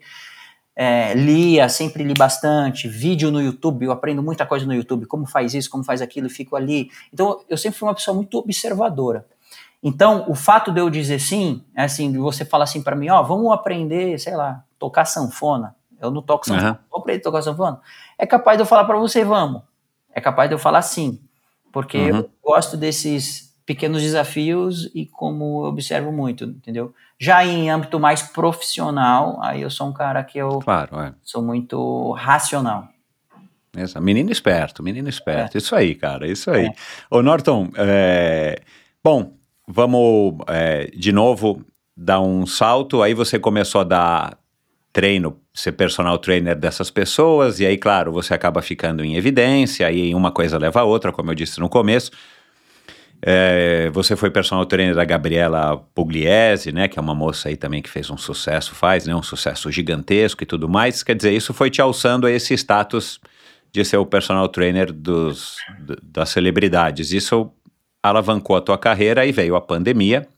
Você teve uma assessoria online, né? Que é aquilo que eu falei, você chegou a dizer em algum lugar aí que você tinha quase 100 alunos espalhados por todos os cantos do mundo, é, que a Sara te ajudava a gerenciar, porque era uma maneira de escalar, né? Isso que você fala muitas vezes, que, cara, eu, eu, eu consigo trabalhar X horas por dia, não dá para cobrar muito mais do que X reais por hora, e, cara, eu preciso comer, eu preciso dormir, eu tenho que ter uma vida. Então, tem uma hora que você bate de, de fato no teto. E com muitos profissionais liberais é assim, com médico, com fisioterapeuta e, e, e por aí vai, né? Um, e aí, cara, veio. A, você já tinha essa ideia de que, cara, se eu ficar só dando aula também, até porque eu também não vou ficar dando aula, não sei, até você brincou, ou você falou. É, você falou em algum lugar aí, pô, vou dar aula até 50. É. Eu falei, caramba, eu tenho 53 e eu não tenho o abdômen tanquinho que você tem, mas eu ainda tenho um pouco de lenha para queimar. e eu tenho alguns amigos meus da minha época que são personal, personal trainers e que tem mais de 50, sim, sim. mas dá, claro que dá. Não dá para dar aula sem camisa como você dá, mas dá para dar aula. mas enfim, cara, você já tinha essa visão na cabeça, né? O que, o, o que eu acho que é legal, né? Mas pelo que eu percebo, você não é um cara movido a grana, né? Eu queria que você falasse um pouco disso, assim, qual que é a tua relação com grana? Se você viveu num mundo que a grana circulava, não na sua mão naquele momento, mas você via, depois ficou próximo do Kaká, desses jogadores todos que você falou e tal. Cara, você via que tinha grana ali, né, meu? O pessoal, né? O pessoal não conta o dinheiro que cai no chão. Como é que você é com grana, assim, né? É, como é que você sempre foi, ou você mudou um pouco o teu conceito? Você acabou de falar dessa tua preocupação de não ser enrolado quando vai assinar um contrato e tudo mais. Como é que é a tua relação com a grana? Grana, para mim, é uma benção, uh, mas ele tem que ser um instrumento para algo. Não tem que ser o seu ponto final. Nunca poderá ser o seu ponto final, né? É, qual que é o objetivo que você tem de ser rico, de ser milionário, o que for. Mas a pergunta é para quê? Exato. É, então, para mim, o, o, o, dinheiro ele tem que ser ponte para algo, né? E essa ponte, ela nunca vai ligar a você mesmo. Nenhuma ponte ela volta para o mesmo lugar. Ela tem que ser, tem que ligar a alguma coisa. Então, para mim, o instrumento do dinheiro, lógico que ele serve para você é, ter uma facilidade na sua vida, você realizar seus sonhos, comprar uma casa, o um carro, ter o seu conforto. Mas a gente tem que saber também que o dinheiro é um ótimo instrumento para que você possa ajudar pessoas, ajudar causas, ajudar a tua família. É, ele nunca poderá ser um instrumento para eu usar para esbanjar ou para eu me ter, ter a ganância de alguma coisa, ou eu esfregar na cara das pessoas, olha o que eu tenho, olha o que eu conquistei, olha que isso, que aquilo. Eu nunca, nunca gostei disso, né? Nunca quis usar um o, o, dinheiro como um, um, tipo de instrumento assim, mas ele serve mais para essas coisas. Eu, eu, eu, eu peço para Deus, eu falo assim, ó, Deus, me dê, é, não me dê muito para eu não me esquecer de você, mas também não me dê pouco para eu não reclamar. Uhum. Me dê ciente daquilo que né, eu necessito para viver, para realizar meus sonhos, mas eu, eu, eu peço para Deus sempre sabedoria de como lidar é, com a grana, para que isso não influencie na minha maneira de ser, no meu jeito de ser. E, e sinceramente, assim, eu quero dar um conforto para minha família, para os meus pais, principalmente. Então, para mim sempre foi para isso. Eu nunca, eu nunca quis ser jogador de futebol para ser rico. Uhum. Né? Queria ser jogador de futebol para realizar o sonho de jogar bola, de jogar futebol. Então eu nunca busquei o dinheiro, a grana. Quero ser rico, quero ser milionário. Eu nunca tive esse sonho, tá? Uhum. Não é uhum. problema também quem tem, quem tem esse sonho. Mas é, minha... cada um tem o seu estilo, é, o seu gosto, a sua vontade. Para tudo na vida é para quê? Né? Você quer, você quer dinheiro para quê? Né? Eu tava, tava até conversando é, ontem, né, com um amigo meu eu estava citando algumas coisas bíblicas, né, para esse meu amigo, e eu falei para ele que Salomão foi o homem mais rico e mais sábio que já existiu, né, e, e durante a, a, a, fase dele jovem, né, o que, que ele, ele pediu para Deus? Sabedoria, né, e mas para quê? Né, ele pediu sabedoria para ajudar o povo, para instruir o povo. Então, na verdade, ele não pediu sabedoria para ele, ele pediu para que ele possa ajudar pessoas. Então, eu acredito que tudo aquilo que você recebe de dom, de talento, né, é um instrumento não para si, mas para que você possa ajudar pessoas. E eu acredito nesse propósito de vida, sabe? E o dinheiro uhum. acaba sendo um instrumento para você cumprir esse propósito. Por falar em sabedoria, e não comparando a sabedoria de Salomão, mas, cara, você é um garoto né, eu chamo, de, eu chamo de garoto porque você tem 36 ainda, né, Norton? 37 já. 35. 35? 35. E eu tenho aí um, quase 20 anos a mais que você. É, mas no sentido positivo da palavra, garoto. Uh, cara, você é um cara que, pô, né, você é um cara pé no chão, você é um cara que tá se mostrando aqui comigo, ao vivo, aqui entre a gente, a mesma consistência que eu vi você no, no programa do Joel, do, dos outros que eu ouvi contigo. Da onde é que vem, cara, essa essa essa sabedoria, né, cara, de, de ter essa esperteza de não ser iludido pelo, pelo dinheiro, de, de saber aproveitar as oportunidades, ao mesmo tempo de, cara, saber lidar com um cara famoso como o Kaká, que é seu amigo, um, uma celebridade como o Fernando Sorocaba, né, ao mesmo tempo você tá pé no chão, você vai né, fazer uma homenagem à sua mãe, faz um bate-volta de Miami, de Orlando para cá. De onde é que você se abastece disso, cara? Quais são as suas fontes de conhecimento? O que, que você lê? O que, que você faz que te trazem isso? É, vem educação familiar, né, base familiar. Então, é, a maneira como meus pais né, sempre me educaram, a, a, minha, a minha fé né, naquilo que eu acredito, a Bíblia, né, como um livro que eu, que eu falo que eu, que eu leio sempre, né? Eu costumo falar que a Bíblia, na verdade, ele é um manual da vida. Né? Se você quiser mexer no, no, eletrodoméstico, qualquer coisa, sem ler antes o manual, provavelmente você vai quebrar a cabeça. Eu costumo falar isso, que a Bíblia virou isso para mim. Se eu quiser tocar minha vida sem ler o manual dela antes, a gente vai quebrar muita cabeça. Então, lendo ela, a gente quebra, mas a gente evita, evita muitas coisas, né? E a maneira como uhum. a gente passa Uhum. Devido a alguns problemas, acho que é alguns problemas acho que é de uma maneira diferente, né? E uhum. então vem muito disso. Os meus pais, quando eu era adolescente, os meus pais me incentivavam muito em ação, ação social, fazer ação social. Né? Então a gente fazia muita ação social com uh, a gente fazia desde é, crianças, né, crianças órfãos, crianças com câncer, é, desde é, recuperação de viciados, tem até um grupo que chama GALF, que eu ajudava muito, que chama Grupo de Apoio a Usuários e Familiares, pessoas que tinham dependência química, ajuda eles e as famílias, então, desde cedo, meus pais muito, me educaram muito em ajudar, né, eu servir para isso. E uma coisa que sempre martelou minha cabeça foi no sentido de propósito de vida, né, que uhum. meus pais a gente sempre conversou muito, que é aquilo que eu acredito, né? É, eu acredito que o propósito da vida do ser humano é o mesmo. Né? O meu propósito de vida, o seu propósito de vida é o mesmo.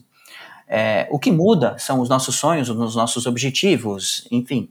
Mas o objetivo, o, o, o propósito para que, aquilo que eu, para que, que eu fui criado, para que, que foi, você foi criado, foi para o outro, foi para amar o próximo. Eu acredito nisso. E a gente foi criado para se relacionar para a gente se ajudar. É, eu vou usar as ferramentas que eu tenho na minha mão para isso. O meu, atividade física, pode ser minha rede social. Eu vou usar as ferramentas que eu tenho na minha mão. O seu, o seu podcast, aquilo que, que você tem nas suas mãos, mas o objetivo sempre vai ser para o outro, ajudar as pessoas. Se o seu propósito de vida ele acaba em você, eu acho que você não entendeu nada da vida. É, se o seu objetivo é ganhar dinheiro para você, acho que perde muitas coisas do sentido. Se o objetivo é fazer o podcast para você, acho que ele perde o sentido. Se o, se o meu objetivo é fazer live, fazer um aplicativo para mim, acho que perde muito o sentido. Então, uhum. se a gente ficar procurando sentido na vida, mas esse sentido sempre apontar para mim, eu acho que eu vou chegar uma hora que eu vou cansar da vida. Né? Uhum. Mas sempre ver que o sentido da vida, na verdade, ele está sempre apontando para o próximo, para o outro, é, eu acho que eu consigo ver a vida de uma maneira diferente, ver o meu o, o propósito para que eu fui criado de uma maneira diferente. E tudo, talentos, dons, dinheiro, o que for, são instrumentos para que eu possa fazer isso acontecer com uma facilidade a mais. E você, obviamente, tem conseguido, porque você, obviamente, está fazendo uma grana, né? Não tenho noção de quanto, mas você é um cara que está tendo sucesso financeiro. Você é um cara que se considera feliz? Me considero. Me considero, me considero. Se a gente ligasse agora para tua mãe, Dona Carmen, e perguntasse para ela, que é ao vivo, assim, na, colocar ela na, na no, no, no, num jogo de cintura aqui apertado. Dona Carmen, o, o, como é que ela te chama? Ah, todo mundo me chama de Nonó. Nonó. Na época do Nonó... futebol, é, não era Norton, era Nonó. Era sempre, porque sempre, meu pai era Norton. Se você, ah, se claro, é, você não podia ser o, ou o Nortinho, não ia dar certo, exato. É. casa e falar com o Norton, iam chamar meu pai. Ah, claro, é verdade. Só no ambiente de trabalho e rede social que meu nome é Norton. Legal. É, dona Carmen, o Nonó, ele é o quê? Qual é a, a- a melhor característica do Norton? O que, que ela falaria? Sabe aquela coisa de mãe que fala pra ti, ai, meu filho, né? A mãe sempre tem isso, né? Ah, isso é com ela. Ah, isso.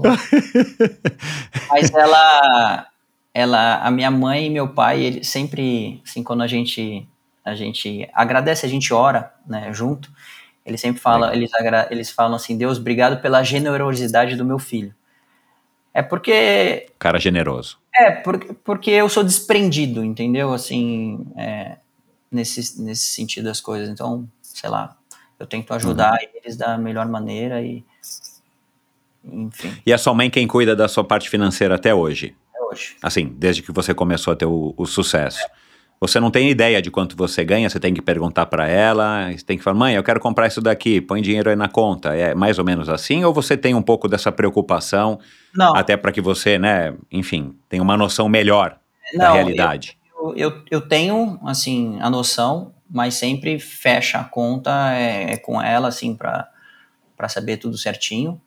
Ah, E ela sempre me passa o feedback também das coisas, mas eu. O meu padrão de vida, ele não mudou, né? É, eu vi você falando isso, que legal. Hoje, pra mim, continua a mesma coisa, moro no, no mesmo lugar, tenho as mesmas coisas, as mesmas roupas, os mesmos amigos, tudo. Então, para mim, assim, continua tudo normal. E, e, e mesmo assim, se eu. ah, que nem teve um tempo que eu fui fazer uma viagem, né? E, e aí eu falei com ela, né? Falei assim: ah, mãe, tô querendo fazer essa viagem, não sei o quê. É, dá para eu pagar né, as passagens? Tipo, aí minha mãe falou assim: não, lógico que dá para você pagar as passagens. Mas assim, foi algo que assim, eu sempre consulto ela, porque como ela toma conta das coisas também, às vezes eu também fico um pouco desligado e eu também não quero Uhum. ficar dando um passo maior e, e perder o controle disso, sabe? Então, Uhum. para mim, eu prefiro manter a mesma coisa. Legal. Ô Norton, por falar na sua mãe, é, eu queria falar aqui rapidinho, se você também não se incomodar, a respeito da, da sua tia, né? A, a sua mãe, ela teve, tem uma irmã, que é a sua tia, que é a Marlene, que é uma filha adotiva, né? Foi uma irmã adotiva que tua mãe tem. É, é uma irmã adotiva que tua mãe tem. Cara, isso também, né? Já diz bastante a respeito da sua mãe, na minha opinião, né? E, e, e você e tuas irmãs terem tido esse exemplo, né? Tão próximo, né? Ter uma tia é, é, que não é a filha dos seus avós e, e- e a irmã da sua mãe, é, logo cedo, que provavelmente vocês entenderam isso, eu não sei se isso era uma coisa que não, não se era falada, né? Mas para quem não viu no teu Instagram, a Marlene é uma mulher negra. É, isso também de alguma maneira deixa a tua família talvez um pouco mais é, especial ou a gente entenda, né, aqui do ponto de vista de um observador que eu sou, tipo assim, pô, que legal, cara, que família bacana, né, cara? É, é, é mais ou menos isso que você também enxerga, você e suas irmãs, por exemplo, enxergam a respeito dessa situação de teus avós terem escolhido adotar uma criança e que foi, é, continua sendo aí parte da família e parcerona da sua mãe, né? São irmãs, afinal de contas. Como é que é isso aí na tua vida? É, para mim, uma das maiores lições de generosidade, de bondade, de, de graça de Deus foi o que o- os meus avós fizeram, né?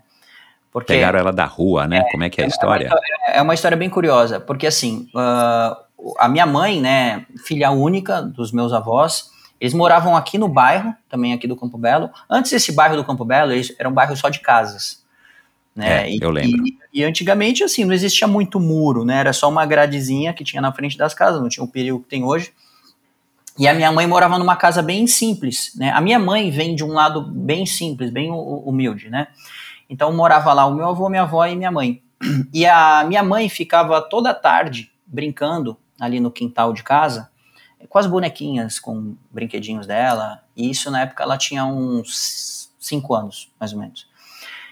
E aí chegou um, um momento que sempre vinha uma menininha, né, uma menininha negra, e apenas assim com, com shortinhos, parecendo até uma fralda assim de pano, vinha e ficava ali na, na grade olhando minha mãe brincar.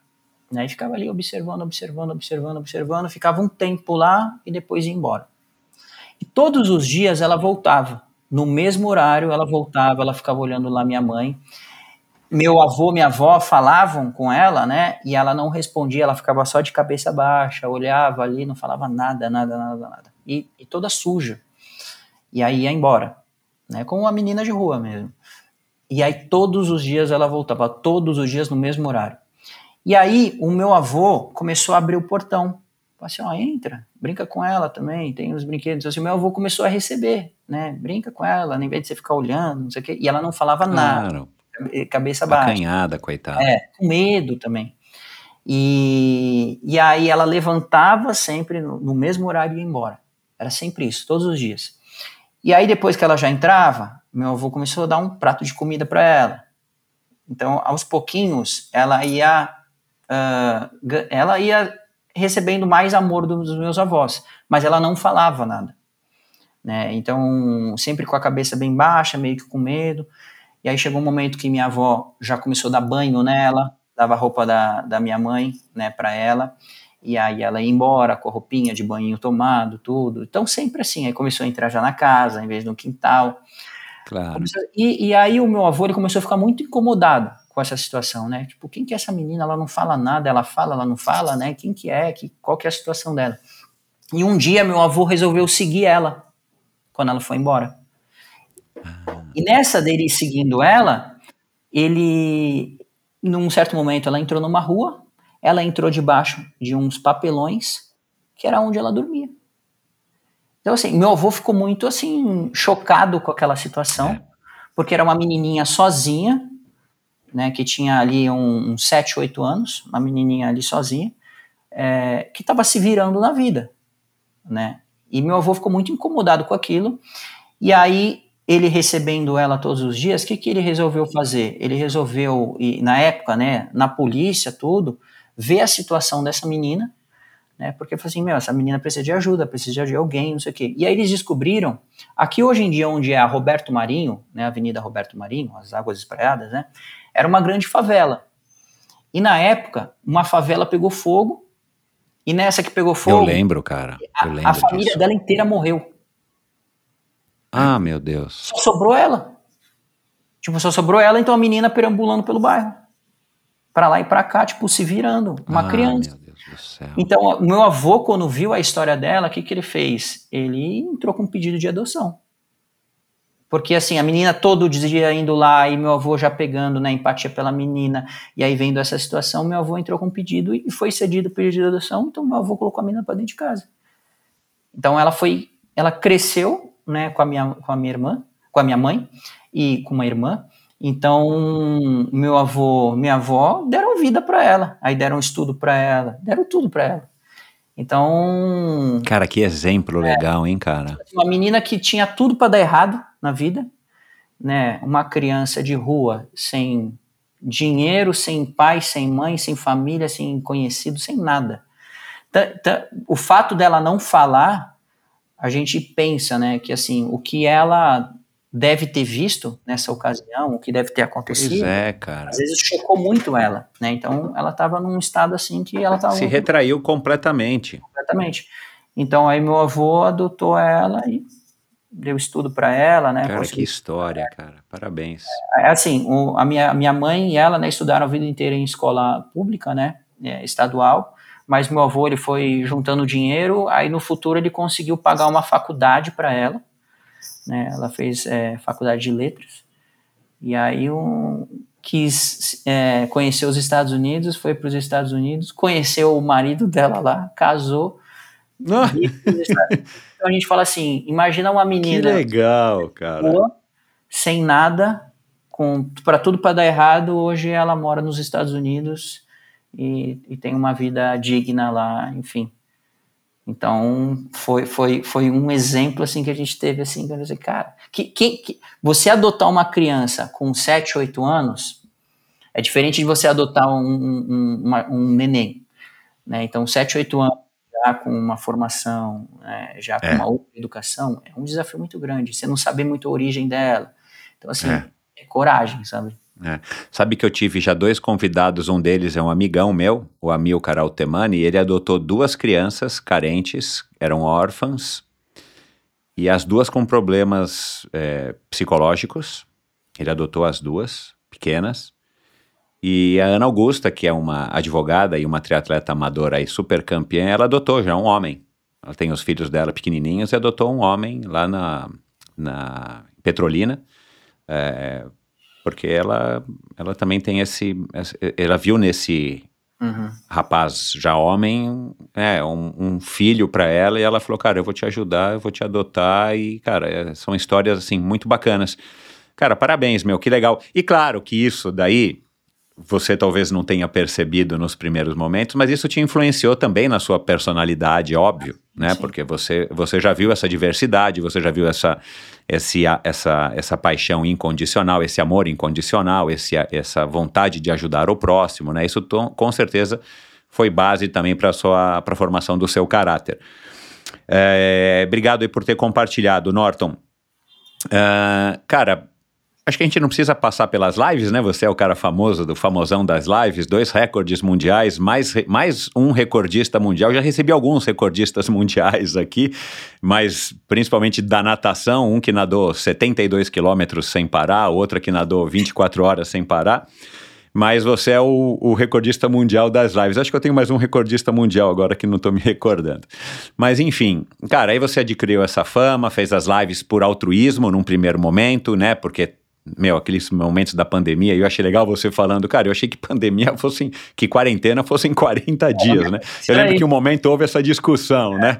Ah, não, são 15, a quarentena do Brasil no aeroporto é 15, não, são 40, mas... é- Aí algum jornal explicou de onde que veio esse termo quarentena, mas é um termo genérico utilizado para o que a gente acabou vivendo, que durou meses.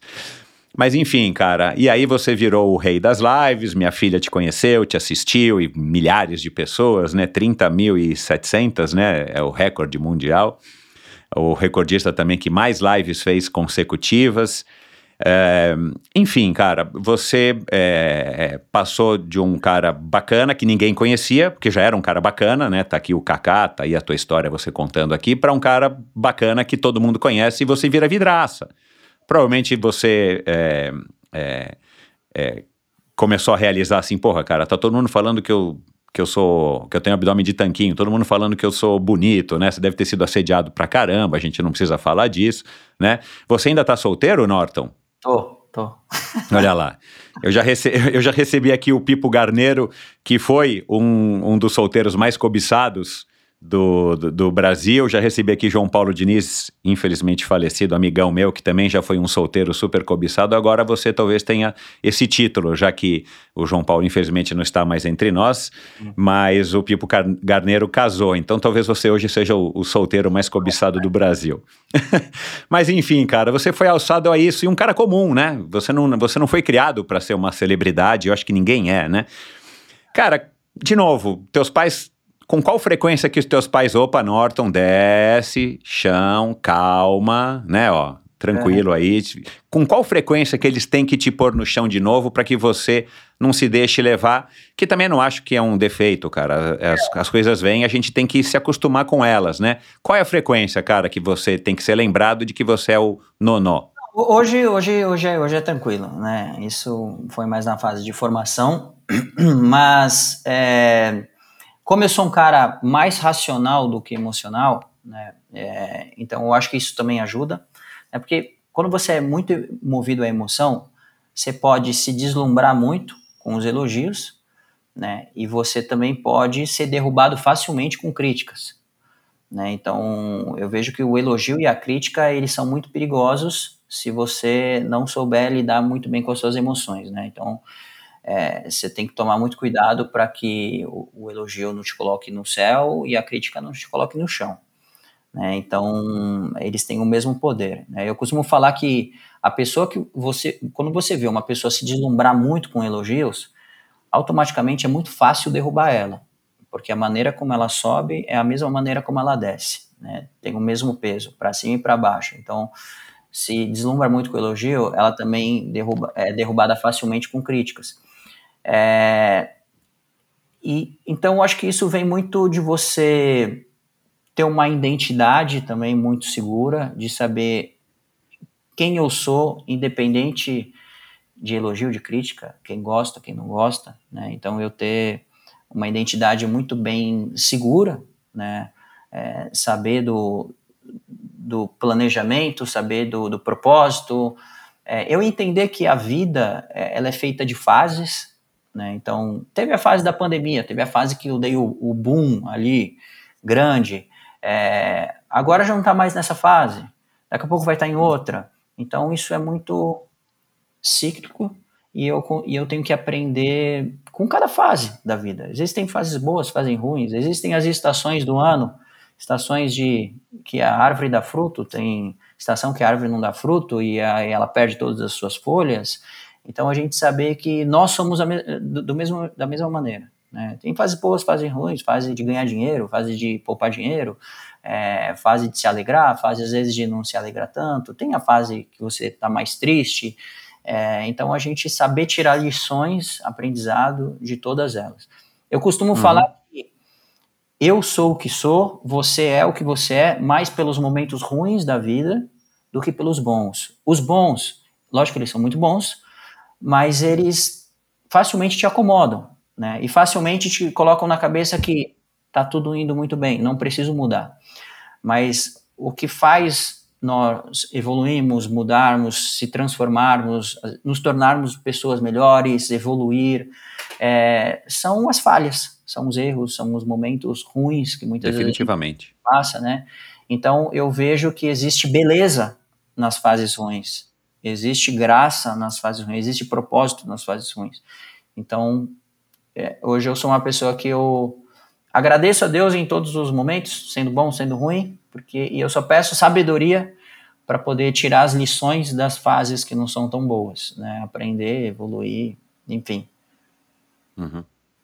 Eu tenho um amigo meu que me contou isso uma vez, já faz algum tempo, que tipo assim, cara, é, que alguém disse para ele uma vez isso, cara, que bom que eu arranquei o ligamento do meu joelho, ou perdi o ligamento do meu joelho. Por quê? Porque podia ter sido uma amputação, podia ter sido algo pior.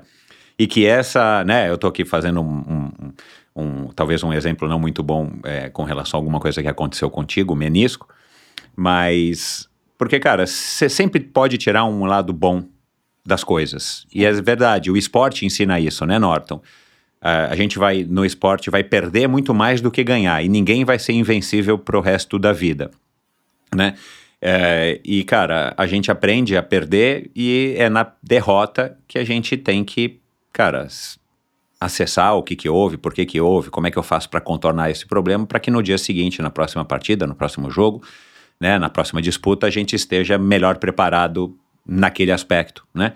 Então, eu acho que o esporte diz muito aí disso também da sua base, a sua formação, o esporte te trouxe isso também. É, cara, o, como é que você se transformou num homem de negócios, né?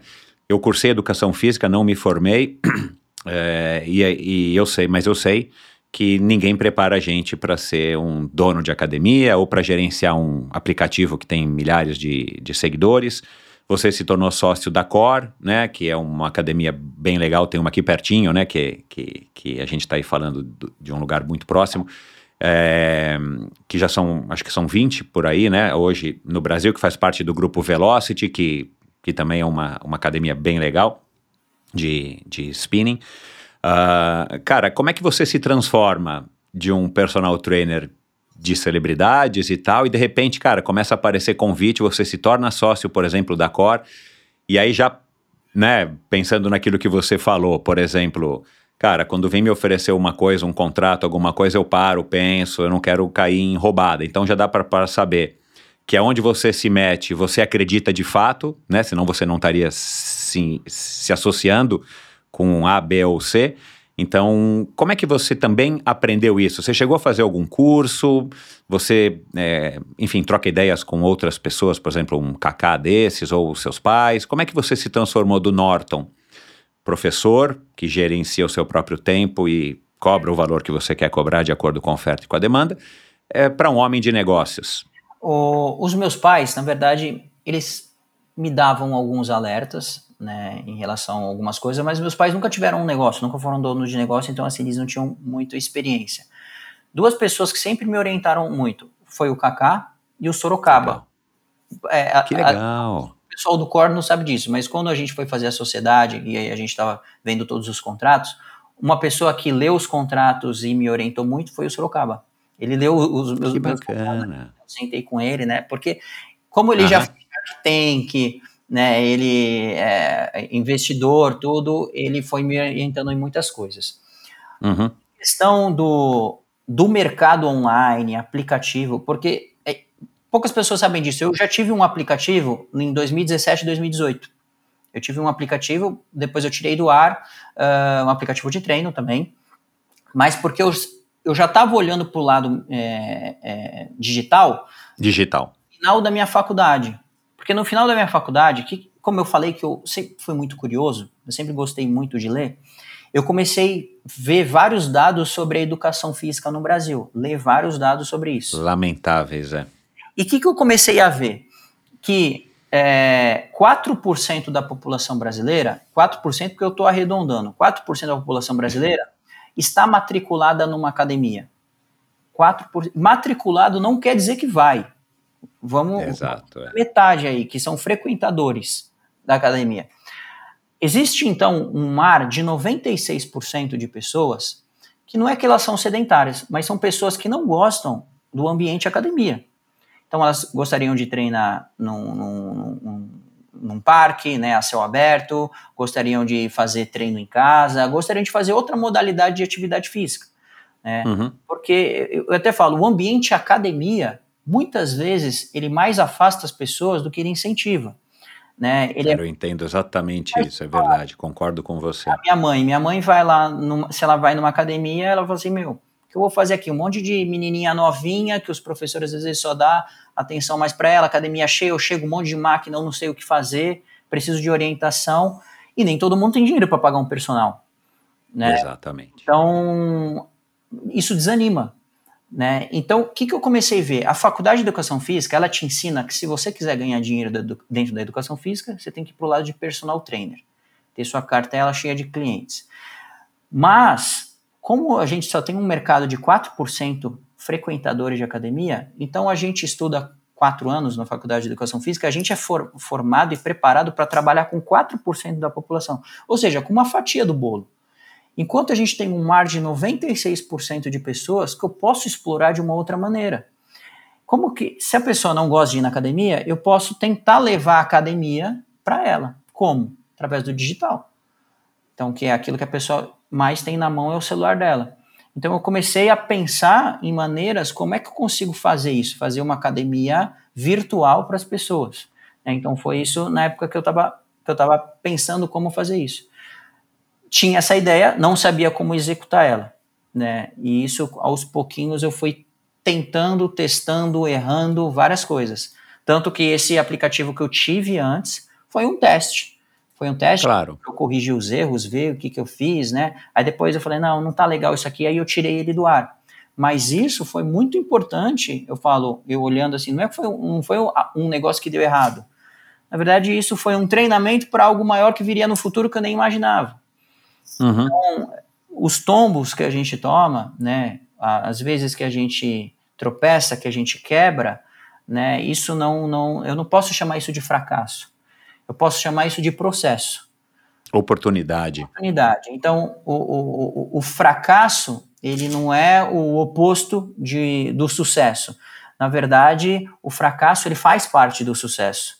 Ele faz parte do processo do sucesso. Ninguém começa, ó, vamos fazer isso e já atingiu o sucesso. Não, a gente vai ter vários erros, a gente vai ter várias falhas, a gente vai ter várias quedas, até então a gente chegar no, no que as pessoas chamam de sucesso, né? Exato, exato, é. Porque é um conceito também super amplo e Total. E, e, polêmico, exato. É o que, que é sucesso? As pessoas normalmente associam a grana. Ah, o cara tem um carro X, o cara mora numa casa Y e usa um relógio Z. É, é. é. Mas eu vi você falando, acho que pro Joel J, e eu concordei completamente contigo, cara. Sucesso não é necessariamente isso. É, exato, não é necessariamente isso. Então, foi já, já vindo a, a ideia do digital.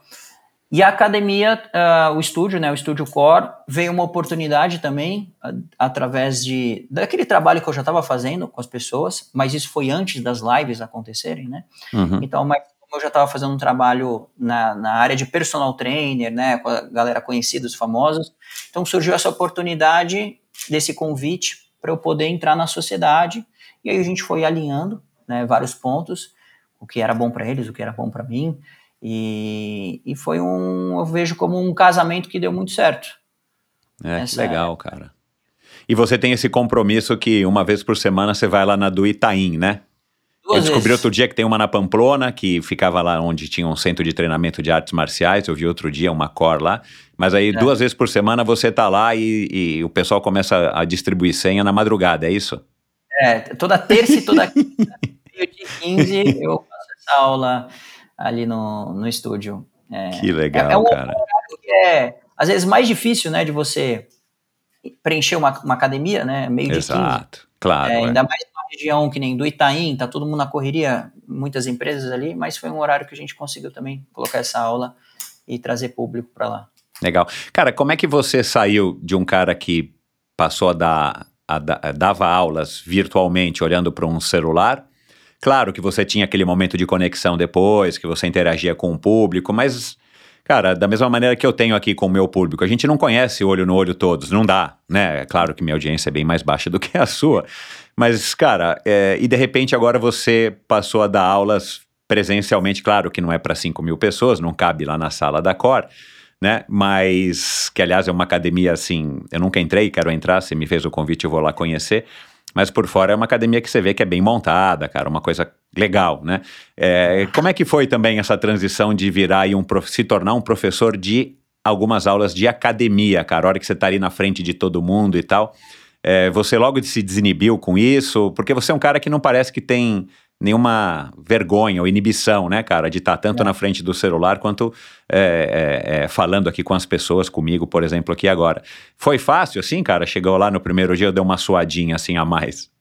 É, eu vim da aula presencial, né, antes, aí depois eu fui pro É, mas digital. você não dava aula individual? Ou você dava, chegou a dar aula em academia? Não, não, não. não, é. não. eu já fiz alguns aulões antes, né, mas ali na academia, o que que tem, né? o que eu falo, ainda mais depois da, do que aconteceu nas lives, né? A expectativa das pessoas. Porque, assim, tá, é, as pessoas, elas fantasiam coisas, né? Exato. Então, é. assim, elas acham que a tua aula é a melhor do que a do fulano, do ciclano, que ela tem alguma coisa que acontece, não sei o quê. Então, as pessoas, elas fantasiam isso. Então, você vê que as pessoas estão, às vezes, numa expectativa que não vai ter. Então, que vai ser assim, sabe? Na cabeça da pessoa, ela fez cinco agachamentos comigo, ela fez cinco agachamentos com você, elas vão fazer, assim, nossa, os agachamentos do Norton foi isso, foi isso. Não, foi o mesmo que você. Mas é que a expectativa, eu acho que eleva muito mais dentro uh -huh. da, das pessoas, né? Uh -huh. uh, mas eu, eu, eu, eu senti a falta disso, porque o online ele é muito legal, se atinge muitas pessoas, porém, a gente foi feito para se relacionar. É, concordo contigo. O ser é. humano foi feito para isso. É que nem é, é, essa tecnologia que está surgindo cada vez mais, agora que estão falando bastante de inteligência artificial, é, é, é, profissões que vão acabar com a inteligência artificial, é, chat GPT, não sei o quê. eu tenho. As pessoas falam assim: você tem medo disso? Cara, eu tenho medo da saúde mental das pessoas porque nós fomos feitos para nos relacionarmos. Eu não for, você não foi feito para eu te substituir por uma máquina. É, eu não fui feito para ser substituído por uma máquina. A tecnologia, às vezes, ela quer trazer facilidades para as pessoas, mas eu, eu acredito que isso, na verdade, vai mais afastar as pessoas e deixar as pessoas mais doentes. Né? Problemas emocionais. É, cara, a gente foi feito para isso, entendeu? Para a, troca é, da, das relações, de eu aprender com você, você aprender comigo, eu me alegrar com você, você se alegrar comigo, eu me entristecer é, junto com você, você se entristecer junto comigo, nós fomos feitos para isso, né? É aquele negócio que a gente falou do propósito, de um pelo outro, né? É uma troca, né, cara? É você é passa coisas, você recebe coisas, né? Isso você vai tendo essa interação é. com todo mundo, né?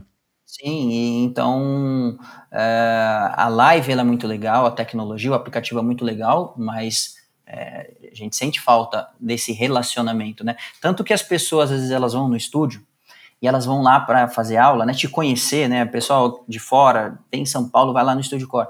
E aí a pessoa me vê e ela vem e faz uma festa, né? Me cumprimentando e mas eu não sei quem é ela.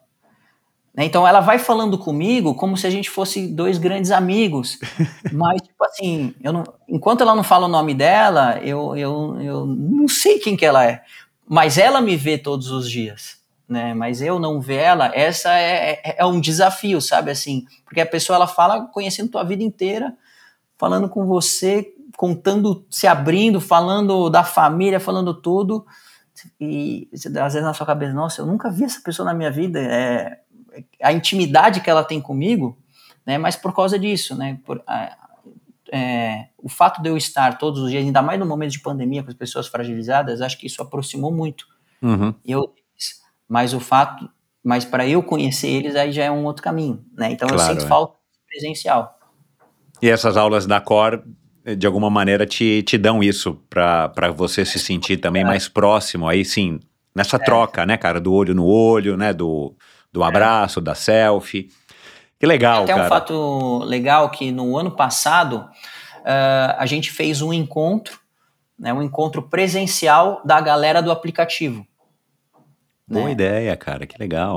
Na, na, verdade, não foi nem ideia minha, não foi nem ideia nossa do aplicativo. Foi os próprios alunos assinantes, por ter a interação, eles criaram amizades, cada um claro. de um canto, fizeram um grupo uh -huh. de WhatsApp deles, então viraram os melhores amigos uh -huh. ali, né? Porque me vem só eles vêm entre eles, né? O nome da pessoa, tudo. E eles combinaram um encontro aqui em São Paulo da galera do aplicativo. E aí eles vieram, eles organizaram, né? E aí eu fui nesse encontro, né? Conhecer eles. Então foi uma festa porque assim eles estavam me conhecendo, eu conhecendo eles e eles se conhecendo. Puta que legal, né? então, cara. Foi um final de semana. Eles vieram numa sexta e ficaram até domingo. Aí a gente fez um aulão especial no, no Core é, com, com eles. E que legal. Então foi, foi um momento bem, bem bacana. E Michel, é bem legal também uh, o Studio Core, né? Como você tinha falado, o Studio Core e o Studio Velocity, que são o mesmo grupo, né? Uh, mas o Studio Core ali é, é, um sistema de treino que a gente criou, de um treinamento funcional, mas que foge completamente de um ambiente de treinamento convencional, de uma academia convencional, né? A gente chama ali de estúdio, em que a gente uh, tem os exercícios executados ali por tempo, é, música, luzes, que estão tudo de acordo com cada situação ali do treino, né? E é um treino funcional em grupo, que eu gosto até de comparar, né? Quando a gente pensa em um grupo, a gente pensa muito na linha do crossfit. Tem gente que às vezes quando chega ali e olha ali de cara fala assim, ah, mas é igual o crossfit. O que, que o crossfit muitas vezes ele pode trazer, né? É o ambiente competição para dentro. Né? Ele traz muito isso. Já lá no estúdio, a gente tira totalmente né, a cara de competição, porque não é uma competição, e na verdade as pessoas elas se ajudam ali. Cada um treina no seu ritmo, então ali no mesmo treino a gente consegue colocar o iniciante treinando junto com alguém que é avançado, né, que já treina bastante tempo, uh, porque cada um vai ditar o seu ritmo dentro ali do exercício, do tempo de execução, na missão que tem que fazer. A gente trabalha ali com três estações principais, né, que é uma estação mais de cardio, a gente tem uma estação que é com peso corporal, exercícios que trabalham peso corporal, e a gente tem uma estação que é a estação de força, que a gente já usa halteres, querobel. Uh, então, as pessoas sempre vão rodar dentro dessas estações. E o legal é porque todos os dias são dinâmicas diferentes, são propostas diferentes ali que a gente tem. A gente tem desde um treino que trabalha o corpo todo, como a gente tem também segmentado, né? Um, um, hoje o treino vai dar mais ênfase em membros superiores, em abdômen, no outro dia mais em perna, né? Então, uh, todos os dias é uma surpresa né, para as pessoas quando elas chegam lá. Elas não sabem o que, que elas vão encarar ali de desafio. E isso, essa, é, é, esse, essa motivação que você tem todos os dias de lá, né, é, faz as pessoas gostarem cada vez mais do estúdio, porque muitas vezes o que acontece numa academia tradicional, né, é, que isso enjoa as pessoas. É de você chegar lá, às vezes você recebe uma ficha de treino, aí ó, você vai fazer essa ficha de treino aqui por dois meses, por três meses. Chega uma hora que você já cansou de fazer os mesmos exercícios, já sabe de cor, e aí você quer ficar trocando o exercício, né, para ver se você se sente mais motivado, se muda um pouquinho alguma coisa. Não, e pior, né? Você estagna, né? Porque você não está vendo é, o progresso, o corpo se é, adapta. exatamente, né? exatamente. Adapta. Esse é o princípio da, é. da do, do, estímulo e, e, é na recuperação que você Sim. evolui. Então, todos os é. dias a gente tem um estímulo diferente, né? Com as dinâmicas de, Legal, treino, de treino, com as propostas de treino. É, e o ambiente que a gente quer criar, né? Na verdade, a gente não vende treino, a gente é, vende a experiência ali que faz parte do treinamento, mas a gente envolve muito mais coisas ali dentro, fora essa comunidade que a gente criou, né? O, Estúdio Core, o Estúdio Velocity, a gente criou uma verdadeira comunidade ali das pessoas que é, vai além do, da porta para dentro. Então, é, isso, isso é muito legal que acabou uh, surgindo dentro do estúdio. Fica o convite para quem quiser também conhecer. Né? A gente tem 20 unidades hoje abertas né, do, do Estúdio Core e algumas aí para inaugurar até o final do ano, mas depois a gente vai soltar isso aí para o pessoal. E, e, é interessante porque o aluno ele consegue fazer em todas as nossas unidades. Né? A gente gosta de. Uau, que legal! É, a, a, gente tem um, um, um, método ali que a gente consegue ter a mesma aula das sete da manhã que está rolando na nossa principal no Itaim, na flagship, ela está acontecendo ao mesmo tempo em todos os estúdios. Né? Então, vamos supor, você é de São Paulo, você é, é nosso aluno no Estúdio Core, putz, mas eu vou ter uma viagem para o Rio de Janeiro amanhã, queria treinar. Vai no Estúdio Core lá do Rio, a gente tem até duas unidades lá, vai lá no Estúdio Core do Rio, que você vai fazer a mesma aula que você faria aqui em São Paulo, na tua rotina, então você não vai perder treinamento, você vai ter o mesmo treino, então aplicado em todas. Então isso é muito legal como a gente alinha é, os estúdios. Ô Norton, o esporte tem esse poder, né, cara? A atividade física, enfim, cara, é, é cara, eu, eu sou suspeito para falar e eu acho que o, que o esporte é, é, é tudo, cara, assim, acho que para formar um é. caráter como te formou o futebol, para unir as pessoas em torno né, de alguma coisa. Às vezes aquelas pessoas não têm nada a ver umas com as outras. Né? Ainda mais você que tem milhares de seguidores, né? A última vez que eu olhei no teu Instagram, 800, 900 mil. Mas, cara, tem uma coisa em comum pelo menos, cara. As pessoas curtem um estilo de vida saudável, estão tentando entrar num estilo de vida saudável, adquirir um hábito e por aí vai. É, caminhando aqui já para o final, Norton, depois eu quero que você diga aí qual que é o segredo para conseguir uma senha na, na fila para ir lá fazer uma aula contigo lá na Cor, mas... É, convidado. É, não, não para mim, para os ouvintes, cara. Não tem quase ninguém ouvindo a gente aqui, mas quem sabe, né, cara? As pessoas vão se animar a estarem fazendo uma aula com você. É, o, o, Norton, você fala de motivação, né? Você falou também, não sei se foi no Joel J, lá na, no, no Sauna Seca, que você falou que não acredita em motivação, você acredita no hábito. Já passaram por aqui algumas pessoas, inclusive um nadador do canal da Mancha, o Glauco Rangel, que ele falou isso, cara. Ele falou: Meu, você não pode depender da motivação. Motivação não vale nada. Você tem que ir lá, mesmo sem querer, e fazer. No caso dele, ter que nadar 10, 12 quilômetros por dia, todo dia, para se preparar para o canal da Mancha numa piscina fria. É, e já houve outros nada, nadadores, principalmente, alguns triatletas, que adquiriram esse hábito desde cedo de não se perguntar. O despertador toca às quatro e meia da manhã, toca às cinco da manhã, toca às seis horas da manhã. Você não pensa, vai lá e faz. Da mesma maneira que a gente não para para pensar em escovar o dente ou a hora que você tem que ir ao banheiro. Você simplesmente vai lá e vai porque você tem essa necessidade e você sabe que é isso que tem que ser feito. É, Cara, é, mas o que que te motiva? Não do ponto de vista de adquirir o hábito saudável, porque já deu para perceber que você foi instruído desde pequeno, né? Graças ao seu pai. Mas o que que te motiva, cara, a acordar cedo todo dia? O que que te dá vontade, assim, a hora que você abre o olho é, de manhã e fala, cara, hoje que legal, eu vou fazer isso? Eu, eu me sinto privilegiado por aquilo que eu faço né? Confesso para você, eu, eu, eu, trabalho no conforto da minha casa, nesse, nesse ponto das lives que eu faço, né? Então, todos os dias, por mais que eu esteja sem vontade, eu, eu agradeço a Deus, falo, pô, obrigado, porque hoje eu tenho a oportunidade de trabalhar na minha casa E outro, de eu poder levar para as pessoas um momento ali de atividade física, mas um momento ali de descontração, um momento ali de felicidade para elas, um, um momento ali de companhia para elas. Então, assim, eu faço live desde o início de 2020, né? Pô, todos os dias você está motivado? Lógico que não. É, é, é tudo, por isso que tudo é na base da disciplina. Existem aqueles, aqueles dias que eu não quero fazer, que eu não estou com vontade nenhuma.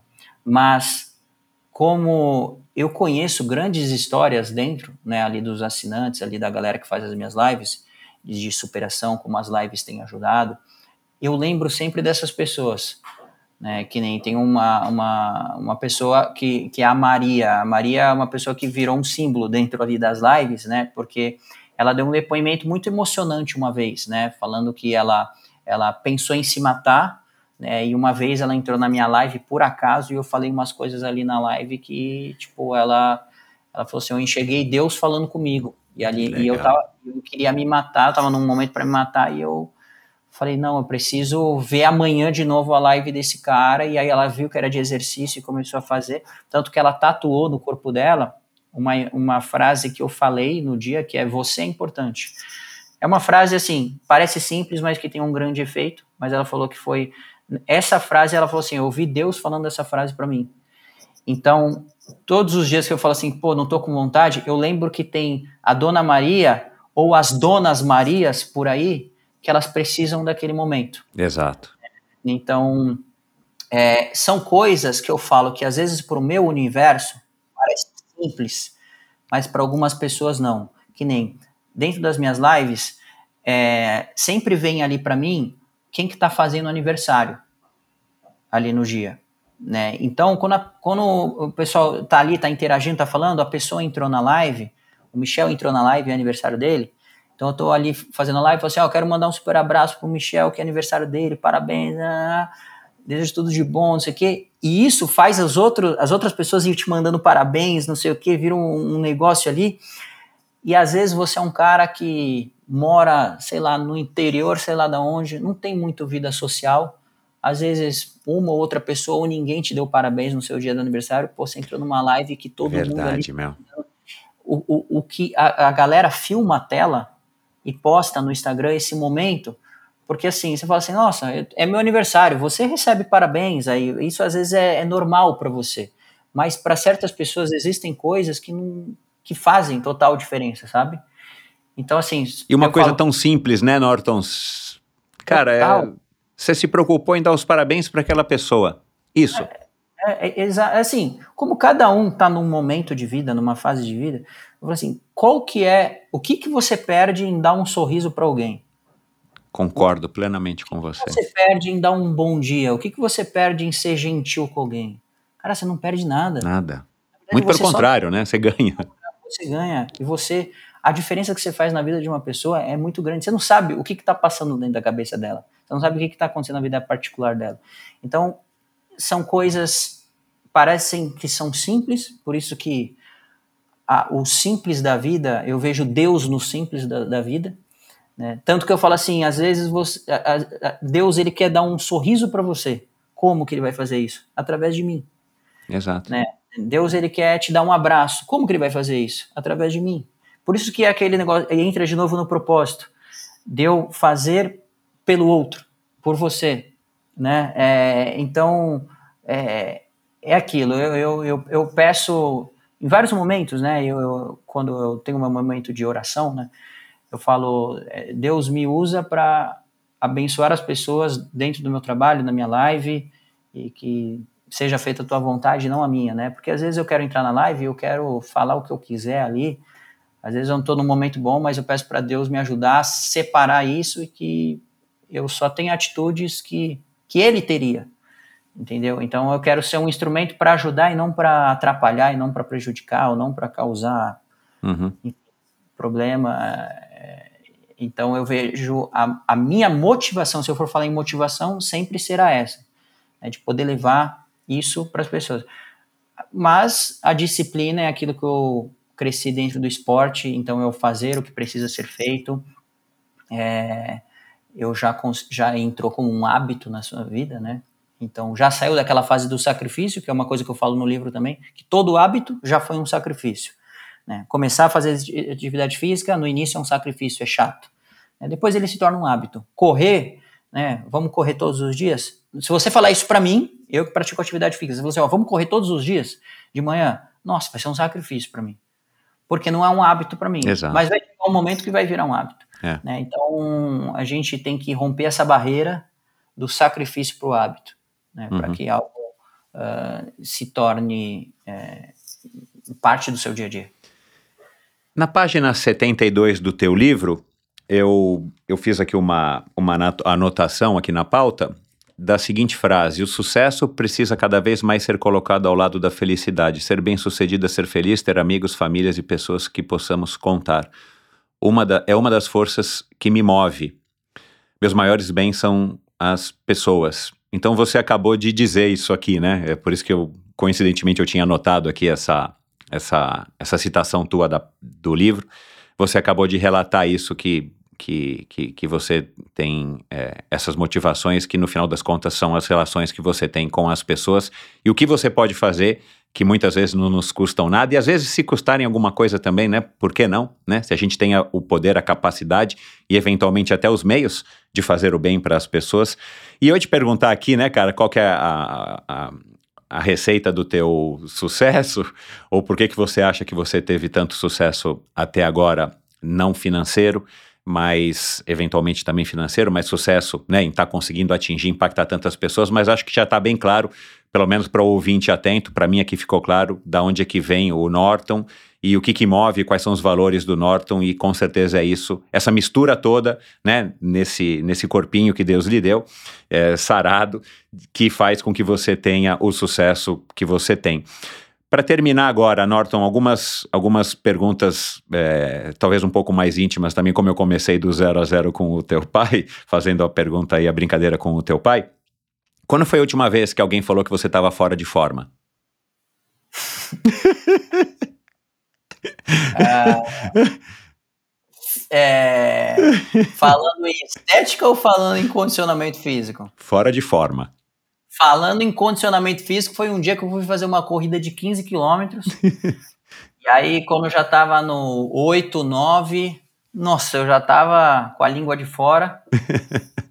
e quase desistindo. Aí um, um, grande amigo meu, né, que tava correndo junto, foi, foi uma corrida da Red Bull, que chama Wings for Life. Ah, que legal!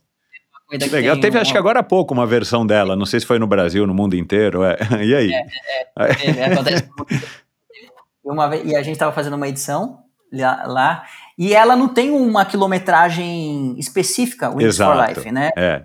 O carro passar. Mas eu coloquei na minha cabeça, vou correr até 15 quilômetros, né? Pô, e... que é uma distância legal, né? Você sabe disso. É uma distância é. boa, pô. No 8, no 9, eu falei, não, vou parar, vou desistir. Eu não, não, deixa eu ir tomar meu açaí.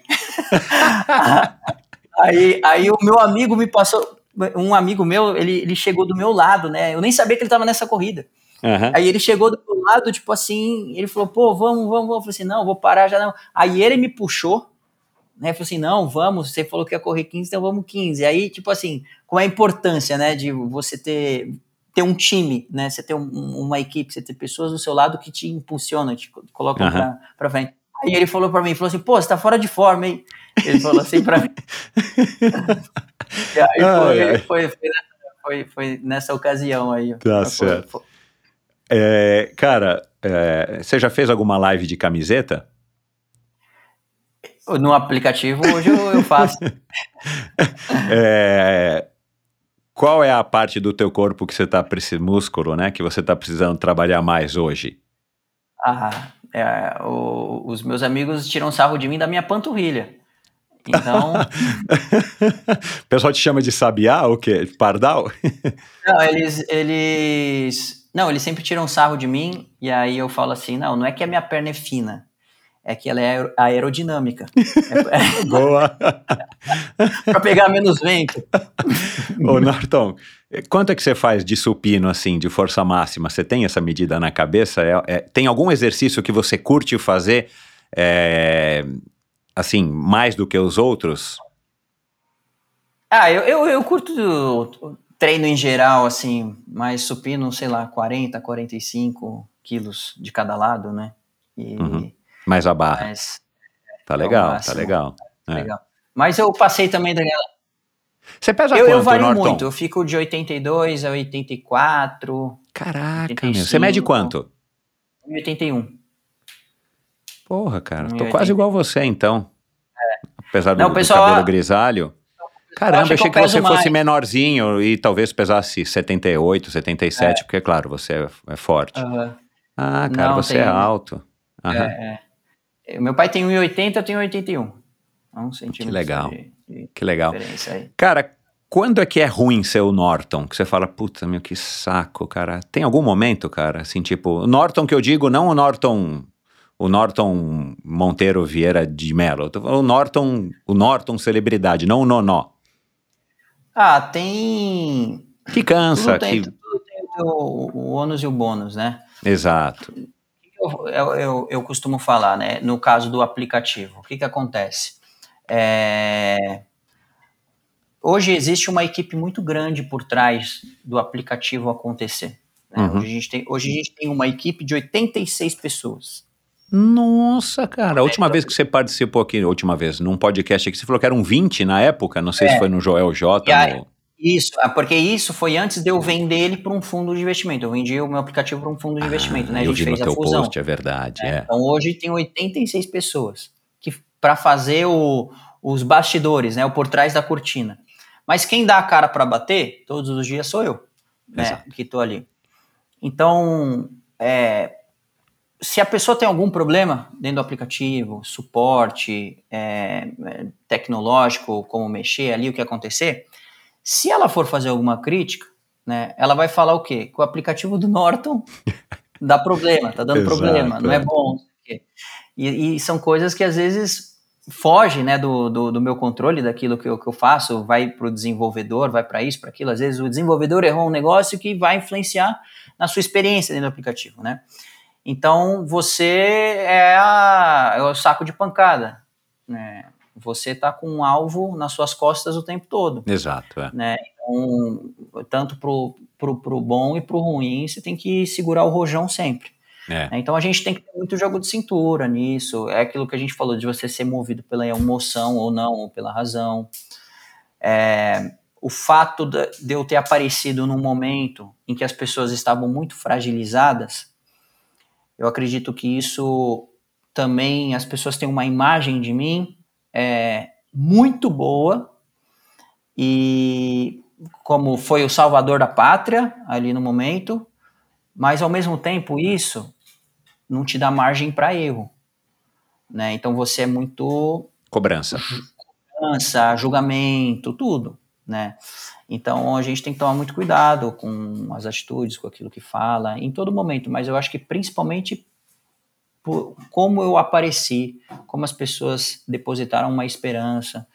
Então eu tenho pessoas ali, sempre nas minhas lives eu gosto ali de, nos últimos cinco minutos, falar alguma coisa para as pessoas, né? Trazer alguma palavra ali de esperança ali, para as pessoas dar, contar alguma história, alguma coisa. Tem pessoas que elas ficam na minha live apenas para ouvir esses cinco minutos finais, porque esses cinco minutos finais faz total diferença. Faz a diferença no dia da pessoa. Diferença no dia da pessoa. Então, é, é, eu, eu vejo que as pessoas, às vezes, elas de- depositam uma esperança dentro de você, que você tem que ter muita sabedoria como, como lidar com isso, né? Porque eu, o fã e o hater, eles são muito perigosos, os dois. Né? É, eu acho que é uma linha bem, bem É, são os extremos, aquele que te idolatra e aquele que te odeia, né? Mas o fã, para virar hater, é um pulo. Né? Porque pela esperança que ele deposita em você e coloca em você, né, que não te dá margem para erro, então eu acho que tem que tomar muito cuidado. Né? Essa, a, a idolatria né, de um fato geral por coisas, por pessoas, a gente tem, tem que sem- sempre tomar É. muito cuidado. Né? É. Então, é o se colocar no lugar do outro, né? É, o lugar mais desconfortável que existe no mundo se chama o lugar do outro. Então, se você. Pô, meu, você cara sábio, tá cheio de pílulas de sabedoria aqui, cara. Obrigado, Norton, por compartilhar. É verdade, eu adorei essa frase, cara. É isso aí. Isso se você, se você for capaz de ir para esse lugar, acho que você vai enxergar a vida de uma outra maneira. Mas é que esse Exato. lugar, poucas pessoas têm coragem de ir. Incomoda. É, incomoda. É. Ô, Norton, é, é, você já deve ter recebido, eu imagino, né, é, convites para todo tipo de sociedade, de festa, de evento, de lançamento, de live, de não sei quem e tal. É, você consegue lembrar de um ou outro que seja assim, tipo os mais absurdos, esdrúxulos, é, bizarros, sei lá. É, alguém te chamou para falar, cara, vamos aqui colocar o teu nome num monte de lancheira de criancinhas, cara, para as crianças na, já, já, já serem catequizadas com a sua imagem, que um dia a gente vai fazer não sei o quê. Ou sei lá, cara, vou. Ó, uma proposta aqui para você, Norton. Vamos lançar uma clínica de estética Norton Mello. Sabe, uma coisa assim que de repente não tem nada a ver ou tem a ver, mas foi bizarro Sim. num primeiro momento e você eventualmente até acha que pode ser. Ou uma hamburgueria que vai fazer o hambúrguer Norton Mello, que vai fazer o cara comer quantos quiser e sair com um tanquinho igual do Eu, eu Norton. recebi de hamburgueria, eu recebi. Recebi de hamburgueria. Ah, recebeu? E- Mas não era hamburgueria Eu- saudável, né? Era só para você ser investidor. Tá. Não, não, era para ser garoto propaganda da hamburgueria. Aham, É, tá. é para entrar com a imagem. E outra que para mim foi a mais foi era uma uma linha de Presto Barba para entrar com uma linha minha. Falei, gente, eu não tenho nem barba. É, você é um cara que tem um rosto liso. Bom, faça a barba com produto tal e fique com o rosto igual ao do Norton. Eu falei assim, tem uma, um problema aí, né? Não tem, não tem nem barba, nada. Foi o mais Ai, assim. é, que eu, rece... eu Eu ganho muita coisa aqui em casa, né? O pessoal sempre manda coisas. Os recebíveis. Exato. E tem uma, uma loja específica de bebidas alcoólicas que me manda bebida. Eu não bebo. Aliás, É, você é então, abstêmio, né, cara? Eu, eu também sou com. Talvez essa seja a nossa única similaridade, porque o meu abdômen não tá igual ao teu. Mas, cara, eu também sou. Isso é difícil hoje em dia, né, cara? É difícil isso, Mel. Muito, muito, muito difícil. Ô, É. Fala. Eu, eu tenho um amigo só que também, assim, Ah, é? bebeu. Eu não conheço ninguém, cara. Eu É. conheço gente que bebe pouquíssimo, mas que nunca bebeu. Você é uma das únicas aqui que eu conheço. É, ô Norton, é, qual live, de, de quem é a live que você não perde de jeito nenhum? Eu tô falando aqui no sentido figurado. Qual é a live que eu não perco de jeito nenhum? A minha. Porque se eu perder. Gostei, cara, gostei. ai, ai. Cara, é, você ainda tem espaço na sua agenda, que eu imagino que deva ser uma loucura, para dar aula de personal? Tipo, Não. tem alguém ouvindo a gente aqui e fala: Meu, eu vou pagar o que for, porque eu quero ter esse cara aqui, porque eu gostei dele, tá um cara bacana, quero ter um cara desse do meu lado. Você já não faz mais isso? Sua agenda não permite? Não. Ou você ainda tem um Sorocaba, você ainda abre umas exceções? Não, não. Eu não, não dou aula mais pra ninguém. Aham. É, não, tem nem, nem horário, nem espaço, Uhum, nada disso. uhum. Assim, acontece, sei lá, um. Vai, um Sorocaba, ele quer treinar, né? Aí ele fala, pô, eu quero treinar amanhã. Aí eu, o que eu vou falar pra ele, eu vou falar assim, ó, eu vou treinar tal horário. Quatro horas da tarde eu vou treinar Ah, no meu prédio. Se você quiser, vem treinar junto. Uhum. entendeu? Mas da aula não, algo Entendi. assim, É. com frequência não. E talvez seja até melhor você fechar para todo mundo do que você abrir exceções, porque sempre vai falar, ó, mas você dá pro Sorocaba, ah, mas você tá não sei o que na casa da Pugliese. Aí vai, é vai dar errado, vai dar errado. Uhum. Cara, o que, que você faz para se desligar desse mundo maluco que a gente vive e que você, consequentemente, está dentro, principalmente nesses últimos anos, que eu imagino que sejam os anos mais intensos da sua vida? É, lá pro Joel J em 2020, você disse que nunca tinha assistido a uma série. Já passou a assistir uma sériezinha e tal? Você vai ao cinema de vez em quando? O que, que você faz para se desligar? A última vez que eu fui no cinema eu não lembro. Mas eu, eu assisto eu assisto filme, eu gosto de assistir filme. Série eu já evito de assistir. Por quê? né? Porque a série, as pessoas prende, viciam né? muito em série, né? Então É. assiste um capítulo, assiste outro, assiste outro, e eu É. já durmo pouco. Uhum. Né? Então, é, eu falo, se eu começar a assistir série, gente, eu vou virar um zumbi, eu não vou, não vou dormir. Então, pela minha saúde, eu prefiro ficar longe de, de série. Eu assisto um filme, o filme tem uma hora e meia, eu já sei a história e acabou, do que eu ficar assistindo série e, pô, quero saber o que vai acontecer, o que vai acontecer. Entendi. Você vai vai uma bola de neve, né? Então, o filme é mais prático. Mas você não é um cara ansioso, né? Ou você tem um pouquinho assim dessa ansiedade? Ou você adquiriu, principalmente depois da pandemia? Ah, eu, eu sou mais tranquilo. Eu sou mais Aham. tranquilo. Mas eu, eu não, não colocaria minha mão no fogo por uma série. Então, prefiro, Entendi. prefiro não arriscar. Entendi. Então o que, que você faz, cara, pra se desligar? Então, eu, eu assisto muito filme. Outra Aham. coisa que eu consumo muito é, no meio digital são podcasts. Ah, Podcast- que legal. Eu gosto muito de podcasts de, de diversos temas. Que Eu- eu legal, gosto, cara. Porque esse negócio de você aprender, de você ver a história. Que é bem aquilo, né? Você traz uma pessoa, né? Você traz. é, Bom, as pessoas que você, você, você traz, você olha para ela e você, você só vê a ponta do iceberg, né? Você só vê aquilo que. A capa. a capa, né? Então, a- o podcast eu acho que é um, um excelente meio da, Concordo. da gente conhecer mais as pessoas, da gente saber a história, como é que chegou até aqui, o que, que aconteceu, a, a pessoa poder contar mais detalhes. Então, eu acho que o podcast é um, um, um, um- produto, né, se eu posso dizer assim, é, que tem muito a acrescentar na vida das pessoas, né? E É. esse bate-papo aqui à vontade, É. né? Então, É gosto- diferente do que a gente tinha antigamente, que era só televisão, que tem um horário, que tem comercial, que né, tem uma pauta muito rígida. É verdade. Aqui É tem verdade. o corte, eles colocam o que eles quiserem. Exato. Enfim, o podcast eu acho que ele já sai totalmente né, desse modo TV e, e fica muito mais hum- humanizado. Uhum. Você tem medo de sair dos holofotes? De ter se acostumado com essa vida doida e de repente daqui a pouco, sei lá, né, cara? Tomara que a sua onda não passe, né? E eu tô imaginando que você está construindo uma carreira bem legal, com uma base muito sólida, mas eventualmente, né? Você você já, já parou para pensar ou você acha que você está preparado se eventualmente você sair dos holofotes? Eu vejo que a tendência é cada vez mais acontecer isso, né? Por eu nunca ter buscado isso, né? Eu acredito que vai ser algo mais tranquilo, normal. Legal. É, porque tem um- uma coisa também, né? é, que a gente está falando de, do ônus e bônus das coisas que elas te trazem, né? O que, que já aconteceu, né? Às vezes deu em festa, aniversário de amigo meu, que vai comemorar numa festa, numa balada. Aí eu vou lá no aniversário do amigo meu. Aí tem pessoas, pessoas que te reconhecem, te conhecem. E aí, mas você repara que às vezes as pessoas elas estão olhando para você, é, esperando algum momento, sei lá, que se é que nem eu, eu fico sempre com o meu copo d'água ali, no máximo um Red Bull, né? Um energético. Tô ali. Aí vem gente e fala assim: Nossa, você fala que não bebe e tá aqui bebendo. Não, não tô bebendo, é água, é não sei o quê. Então, as pessoas elas olham de longe e elas ficam te julgando, né? Então, é isso que eu.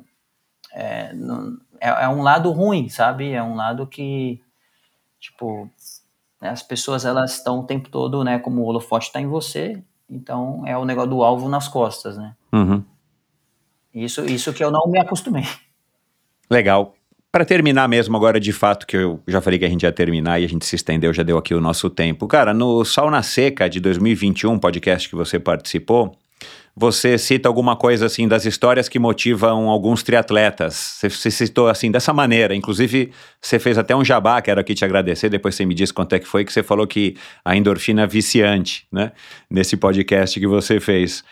É, então, muito obrigado pelo jabá. É, cara, o que, que você conhece do triatlon e se é uma modalidade, né, já que muitos dos ouvintes aqui são triatletas, se é uma modalidade que eventualmente um dia você é, poderia experimentar? Ou alguém já te convidou, cara, vamos fazer o Ironman lá de Florianópolis, ou o Norton, Ó, é, é- para divulgar o nosso Presto Barba X?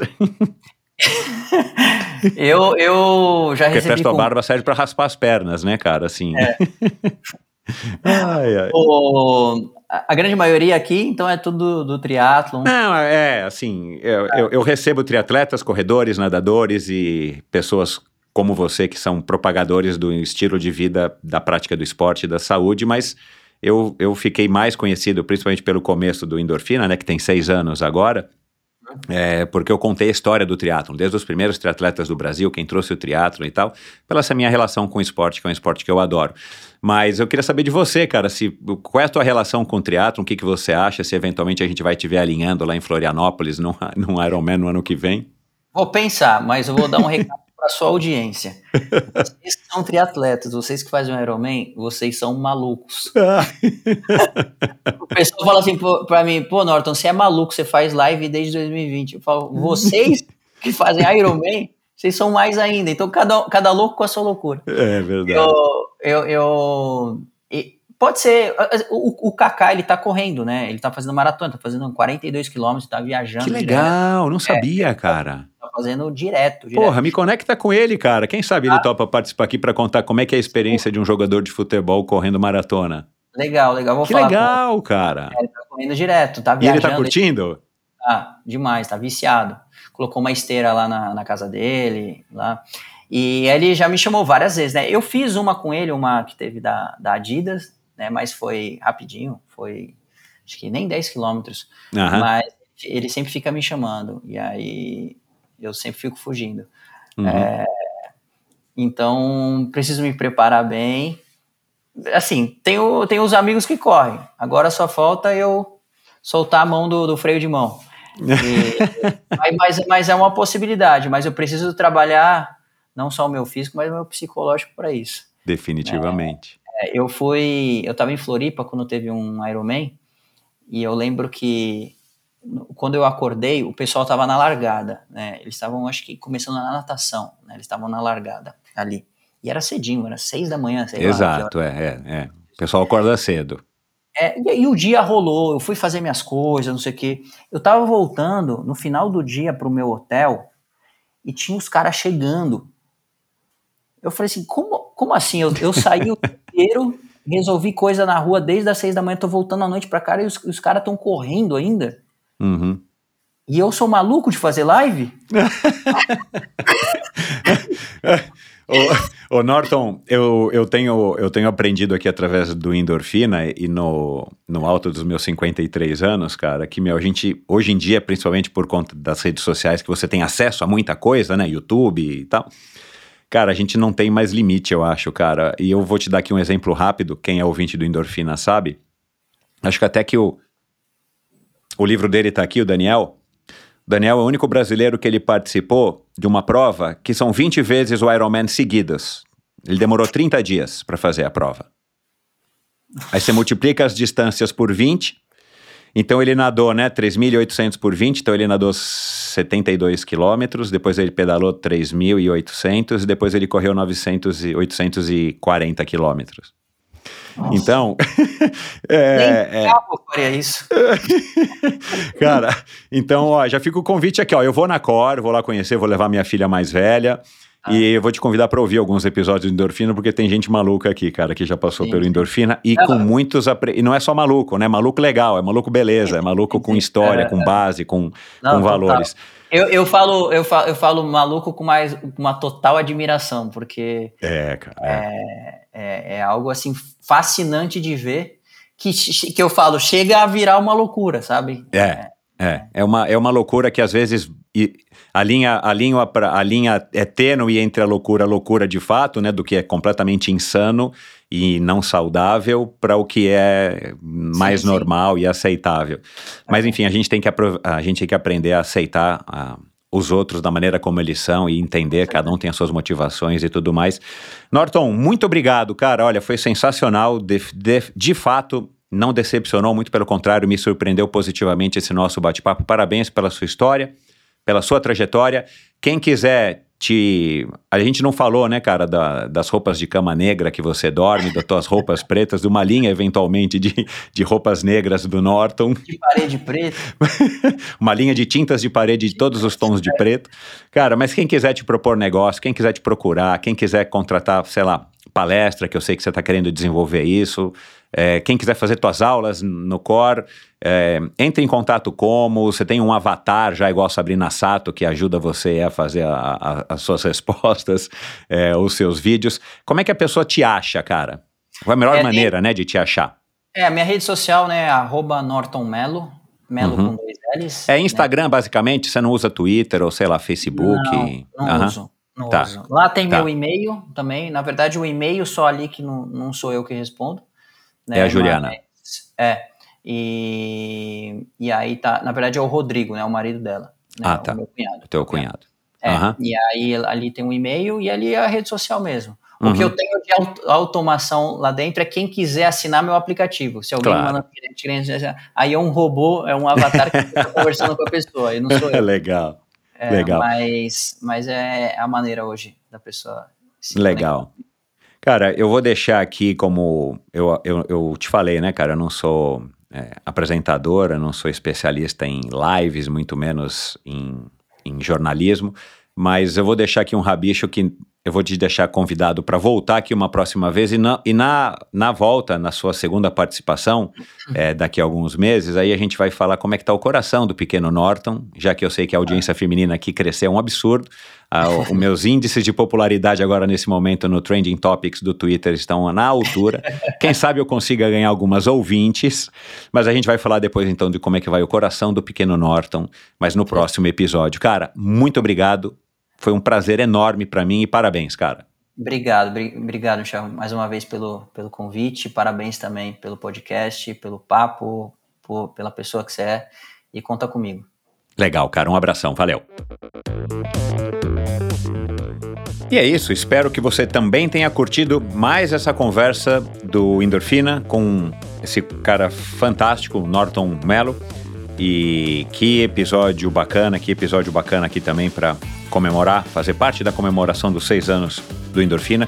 E quando eu comecei a fazer essa pesquisa para conversar com o Norton, que me foi sugerido novamente pela minha também amiga e convidada Renata Grabert, eu, eu tinha uma imagem, né, que era uma pré-concepção a respeito dele. Na medida que eu fui fazendo a pesquisa, eu percebi que tinha aí um, um caráter, tinha uma personalidade muito interessante por trás e de fato, pelo menos para mim, não sei se ficou claro aqui para você, é um cara diferenciado, não é à toa que ele chegou aonde ele chegou e que ele está se mantendo num lugar bacana, que ele está fazendo escolhas legais para a vida dele. Então tenho certeza de que é um cara aí que veio para ficar e vai ainda passar muitas coisas legais, principalmente essa lição, essa, essa, é, esse exemplo de que a atividade física, de que o cuidado com o corpo, com a saúde, com a mente, eles são fundamentais para que a gente possa ter uma vida plena e o mais feliz possível, como também já disse aqui o Dr. Arthur Guerra.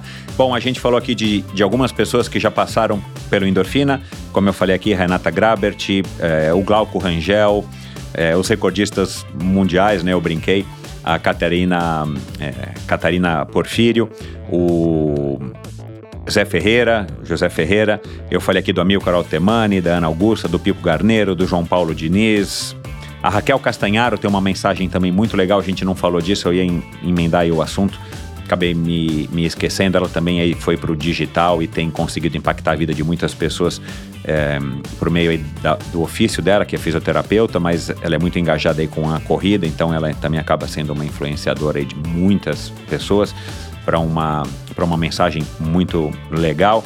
É, enfim, você ouve todos os episódios do Endorfina, aqui nesse mesmo local onde você está ouvindo, nesse mesmo agregador de podcasts, ou no meu site, se é que você está ouvindo no meu site, ou se você ainda está assistindo pelo, pelo YouTube, você é, também consegue é, assistir. A grande maioria ainda é somente ouvir, mas você ouve pelo YouTube, e aí já faz quase dois anos, dois anos e pouquinho que eu, os episódios do Endorfina têm vídeo. Então é isso. Não se esqueçam, endorfinabr.com. Esse é o site que está com uma cara nova, um site né, que está com a identidade nova do Endorfina. Lá você ouve todos os episódios, lá você encontra links, inclusive para os outros podcasts que o Norton participou, para as redes sociais dele, para o estúdio Core, onde ele é sócio, para Velocity e para e, e, você encontra links para outros assuntos que eu acho que são legais e que foram mencionados na conversa de hoje. E você encontra esses mesmos links, claro, né? Para cada convidado são links diferentes em, em todos os posts dos episódios, né? E já são agora 325, 330 episódios aproximadamente ao longo desses seis anos. E lá também você encontra informações sobre o Endorfina ao vivo, sobre é, como é, assinar a newsletter semanal, que eu continuo enviando já faz também dois anos aproximadamente, toda sexta-feira um e-mail bem, na minha opinião, né, bem interessante com dicas que podem trazer inspiração para o seu final de semana, reflexão e aprendizados para o seu final de semana. Por isso que eu envio toda sexta-feira. E lá você pode apoiar financeiramente esse projeto, como você já deve estar cansado de ouvir. E quem sabe agora é o momento, depois dessa conversa, você saiu aí mais inspirado, mais motivado e de repente você acha que é o momento, você tem condições já a partir de 20 reais por mês, você faz uma diferença enorme e você entra aí por esse círculo de pessoas que apoiam o Endorfina, como você ouviu aqui no, no começo do episódio também.